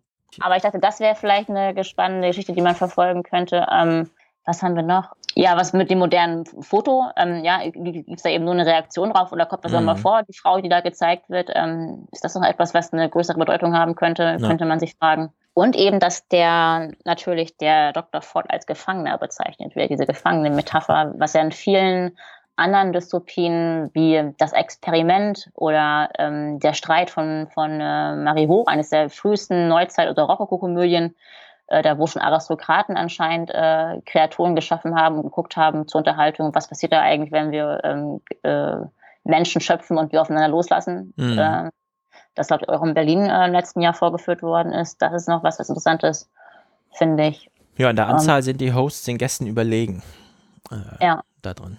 Und die Hände, ich weiß nicht, es gibt in einigen, also die, die Hände sind anscheinend sehr schwer zu machen. Ähm, Also das Ja, ist ja auch aber äh, da nehmen sie ja Anleihe an die. Genau, also da Ein- haben sie, glaube ich, schon ähm, Methoden der Optimierung gefunden, wie man da die Qualität der Hände verbessern Ja. kann.